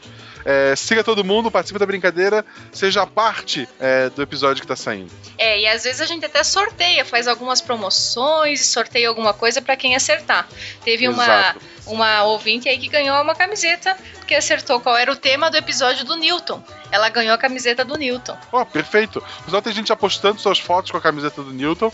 A Rosineide postou a foto dela com a camiseta laranja e do seu namorado com a camiseta do Newton. Hum. Na- o, o SciCast, o arroba Podcast também deu RT nesse. A gente sempre tá compartilhando, o pessoal posta foto dos nossos produtos. E, pô, a camisa ficou excelente, a camisa do Newton. Então comprem, temos ainda algumas unidades, vão até lá comprar a caixinha. Eu, Certo? eu, inclusive, ganhei uma pra usar lá na campus. Sabia? É, eu tô. Em, em teoria, eu vou ganhar uma bem grande. Eu tô esperando. tu tá esperando, né? tô esperando. Então tá. E para não ficar muito grande a leitura de e-mail e depois se mar cortar tudo que a gente tá falando, é, eu vou avisar vocês também que eu, eu participei essa semana. O ApexCast 55, ele, apesar de ele ser um podcast sobre One Piece, esse episódio eu acho que serve para todo mundo tá ouvindo. Tu pula lá a leitura de e-mails, o que eu acho um absurdo, mas que eles colocam no começo, a leitura de e-mails é bem grande, tem 20 minutos, mas é sobre os verdadeiros piratas de One Piece. Então, são as lendas de, de piratas que existiram ou não, que serviram como base pro, pro Oda, né, o criador do mangá, criar a sua história. Escutem lá, tá bem engraçado, assim. Isso E mesmo. Essa semana uma pessoa participou mais do que eu. A Juliana, ela participou do Beat Studio Amp dessa semana para falar de Kingdom Hearts, da trilha sonora, né? É, então visitem lá beatstudioamp.com.br e ela também participou do Meia Lua, é, Meia Lua Cast, que é parceiro nosso, né? Eles estão um episódio sobre é, a vida e o legado de Walt Disney, que é a cara da Juliana, né? Ah, com certeza. Então, bem engraçado o cast. O pessoal do, do Meia Lua tem uma pegada muito engraçada. Eles costumam falar de, de videogames, mas acho que a Jujuba foi lá e disse: "É, Eu quero falar da Disney e eles não souberam dizer não. Então, escutem os, os três podcasts, né? Depois de ouvir o SciCast de hoje. Mas, Fernanda, eu soube que as- tá chegando carta física, é verdade? E é verdade. A gente foi essa semana lá no correio e tinha duas cartinhas dentro da nossa caixa postal. Duas, E a- al- alguma delas em formato de guaxinim? Não, mas Olha tinha só. uma em formato de coração. Olha E só. a outra, ela era escrita num papel que tinha um monte de vidraria de laboratório. E essa da vidraria de laboratório era para Maria Eduarda. E a outra era, em especial, para Maria Eduarda, né? E a outra era para todos nós. Só que essas cartinhas vão ficar para leitura no- na próxima leitura de e-mails. A gente vai próxima fazer um semana? pouco de suspense, isso. Uhum. O próximo é o episódio de Natal? Sim, é o episódio de Natal. As cartinhas físicas, então, que nós recebemos é, foi da Glaupe Cabral, de Goiânia, e da Josi Mantoan Rocha, de São Paulo. Então, elas fiquem ligadas que no próximo episódio a gente vai ler elas aqui no SciCast. E se chegar mais alguma coisa, né? Se, se você tá ouvindo isso Isso. agora e quer ter tua cartinha lida, manda pro Sedex. Pro Sedex chegar a tempo da próxima leitura de mês, eu acho. é verdade. A menos que tu more mu- muito longe, cara. Senão. Mas se tu estiver pertinho aqui, sul, sudeste, acho que Sedex chega. Inclusive, hoje nós recebemos um e-mail, né? Contato arroba SciCast, dizendo que essa pessoa que mandou e-mail tá dizendo que vai mandar uma cartinha física estilo Bigman para o SciCast. Então nós estamos aguardando a, a cartinha estilo Bigman para fazer a leitura e para postar no Instagram também. Então, pessoal, semana que vem, então, leitura dessas cartinhas e um episódio especial. Ele não é especial por ser diferente, ele é especial por ser um tema que eu gostei muito de gravar. Então, aumentem o hype aí que vai ser um grande episódio. E uma, é um assunto bem diferente, né? Uma coisa bem diferente. Bem diferente. Não tão diferente quanto do primeiro do ano, mas aí a gente tá botando o cavalo na, na frente. Ah, é, o primeiro do o carro na frente ano. dos bois. É. O primeiro é, do o primeiro ano. do ano vai fazer gente. Vamos lá. Não fala. É, antes da gente dar spoiler, vamos então ler os e-mails. Eu vou ler aqui o primeiro da Maureen Aragaki. Hoje japonês Maureen Aragaki, né? Uhum, estilo. Ela é auxiliar de docente, tem 32 anos e ela escreve aqui. Oi, galera do SciCast. Está bem difícil fazer a maratona do SciCast. Quando comecei a ouvir, já estavam no episódio 110, Crise Humanitária.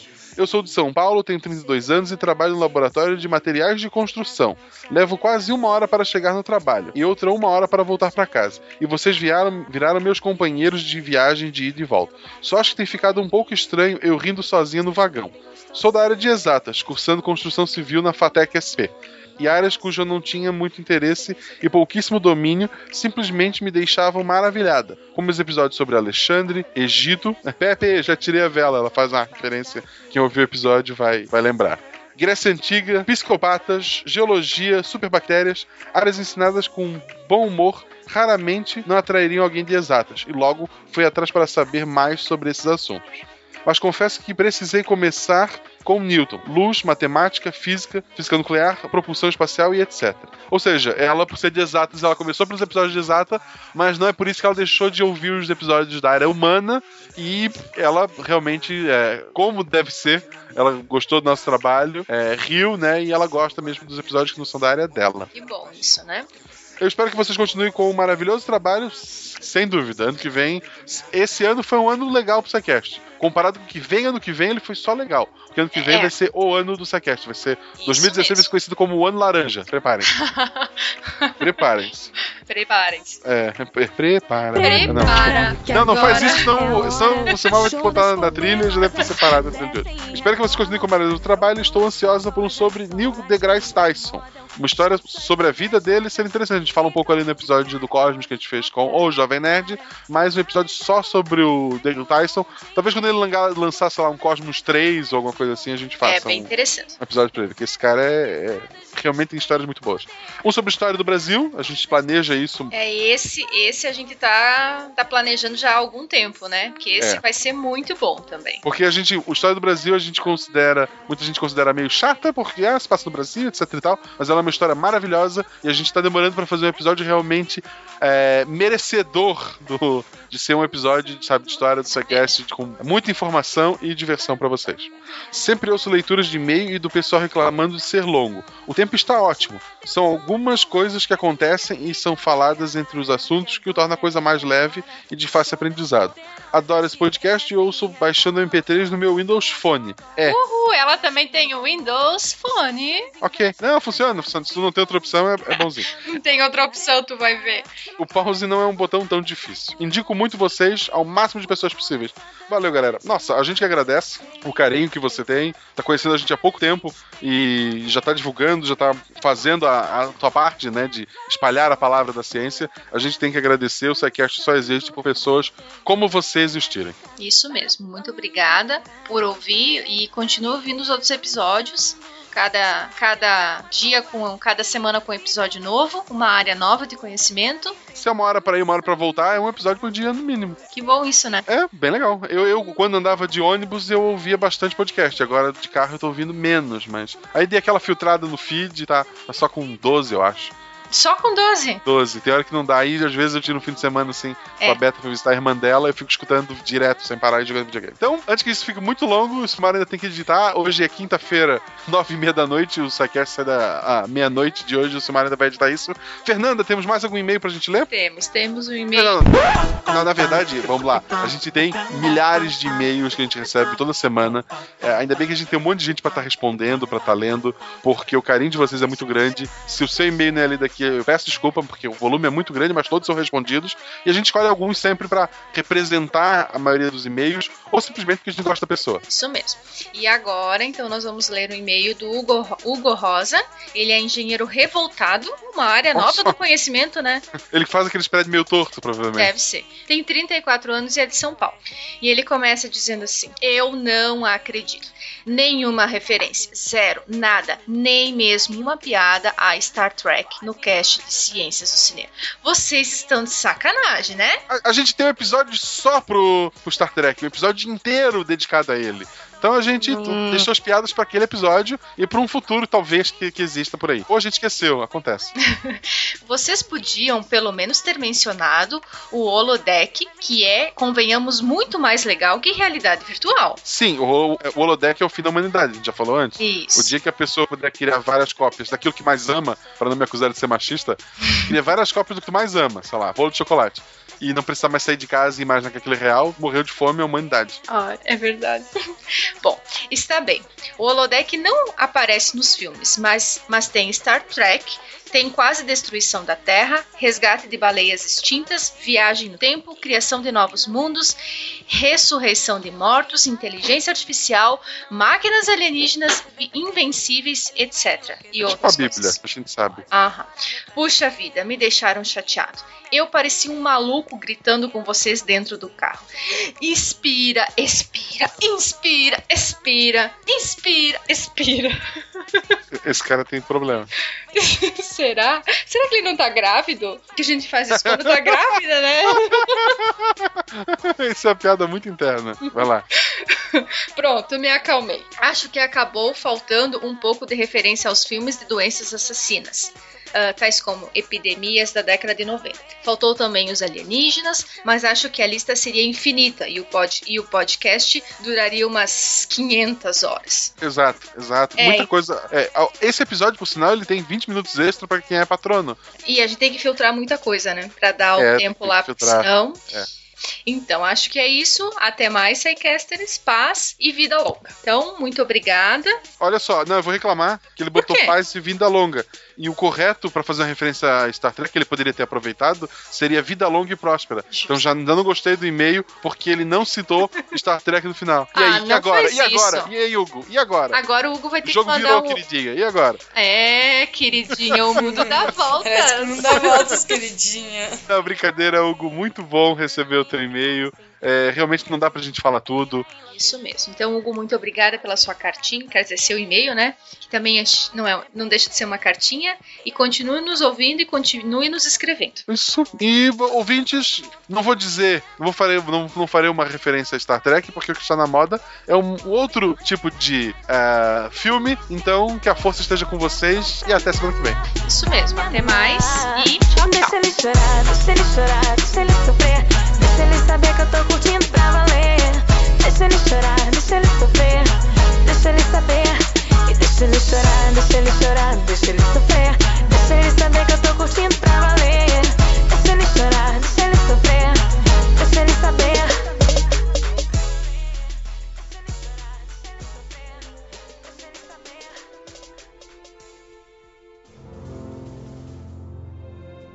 Se a ciência não for divertida, então alguma coisa é errada. Tem que ser divertida, a coisa mais divertida que tem é a ciência.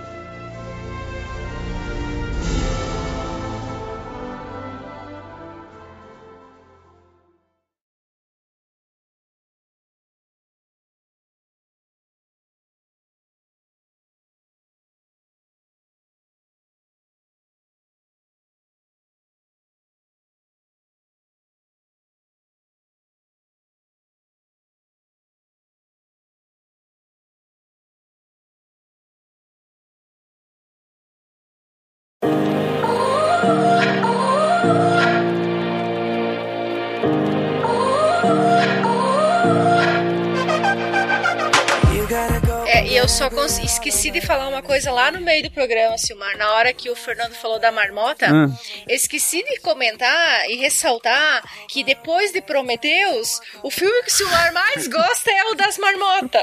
Esse aí do, do Feitiço do Tempo. Nesse programa tu conseguiu trazer Prometheus. Parabéns, ó. Boa, Fernando. Tô aplaudindo em pé aqui. Não dava pra esquecer, né? Senão os ouvintes vão ficar Ele decepcionados. sempre, ele sempre. Então agora todo mundo tem tem que assistir o filme lá, O Feitiço do Tempo, para saber que a gente vai começar a fazer referência desse daí também agora, né? Porque é o segundo filme preferido do é, Silmar. É, esse não me magoa, mas. Pô, mas esse é bom, que... cara. É, esse é bom. eu, eu acho que eu já assisti esse filme com o Silmar mais ou menos umas 40 vezes. Na verdade, é só ilusão tua, tu só tá acordando no mesmo dia. só que uma vez só. Provavelmente.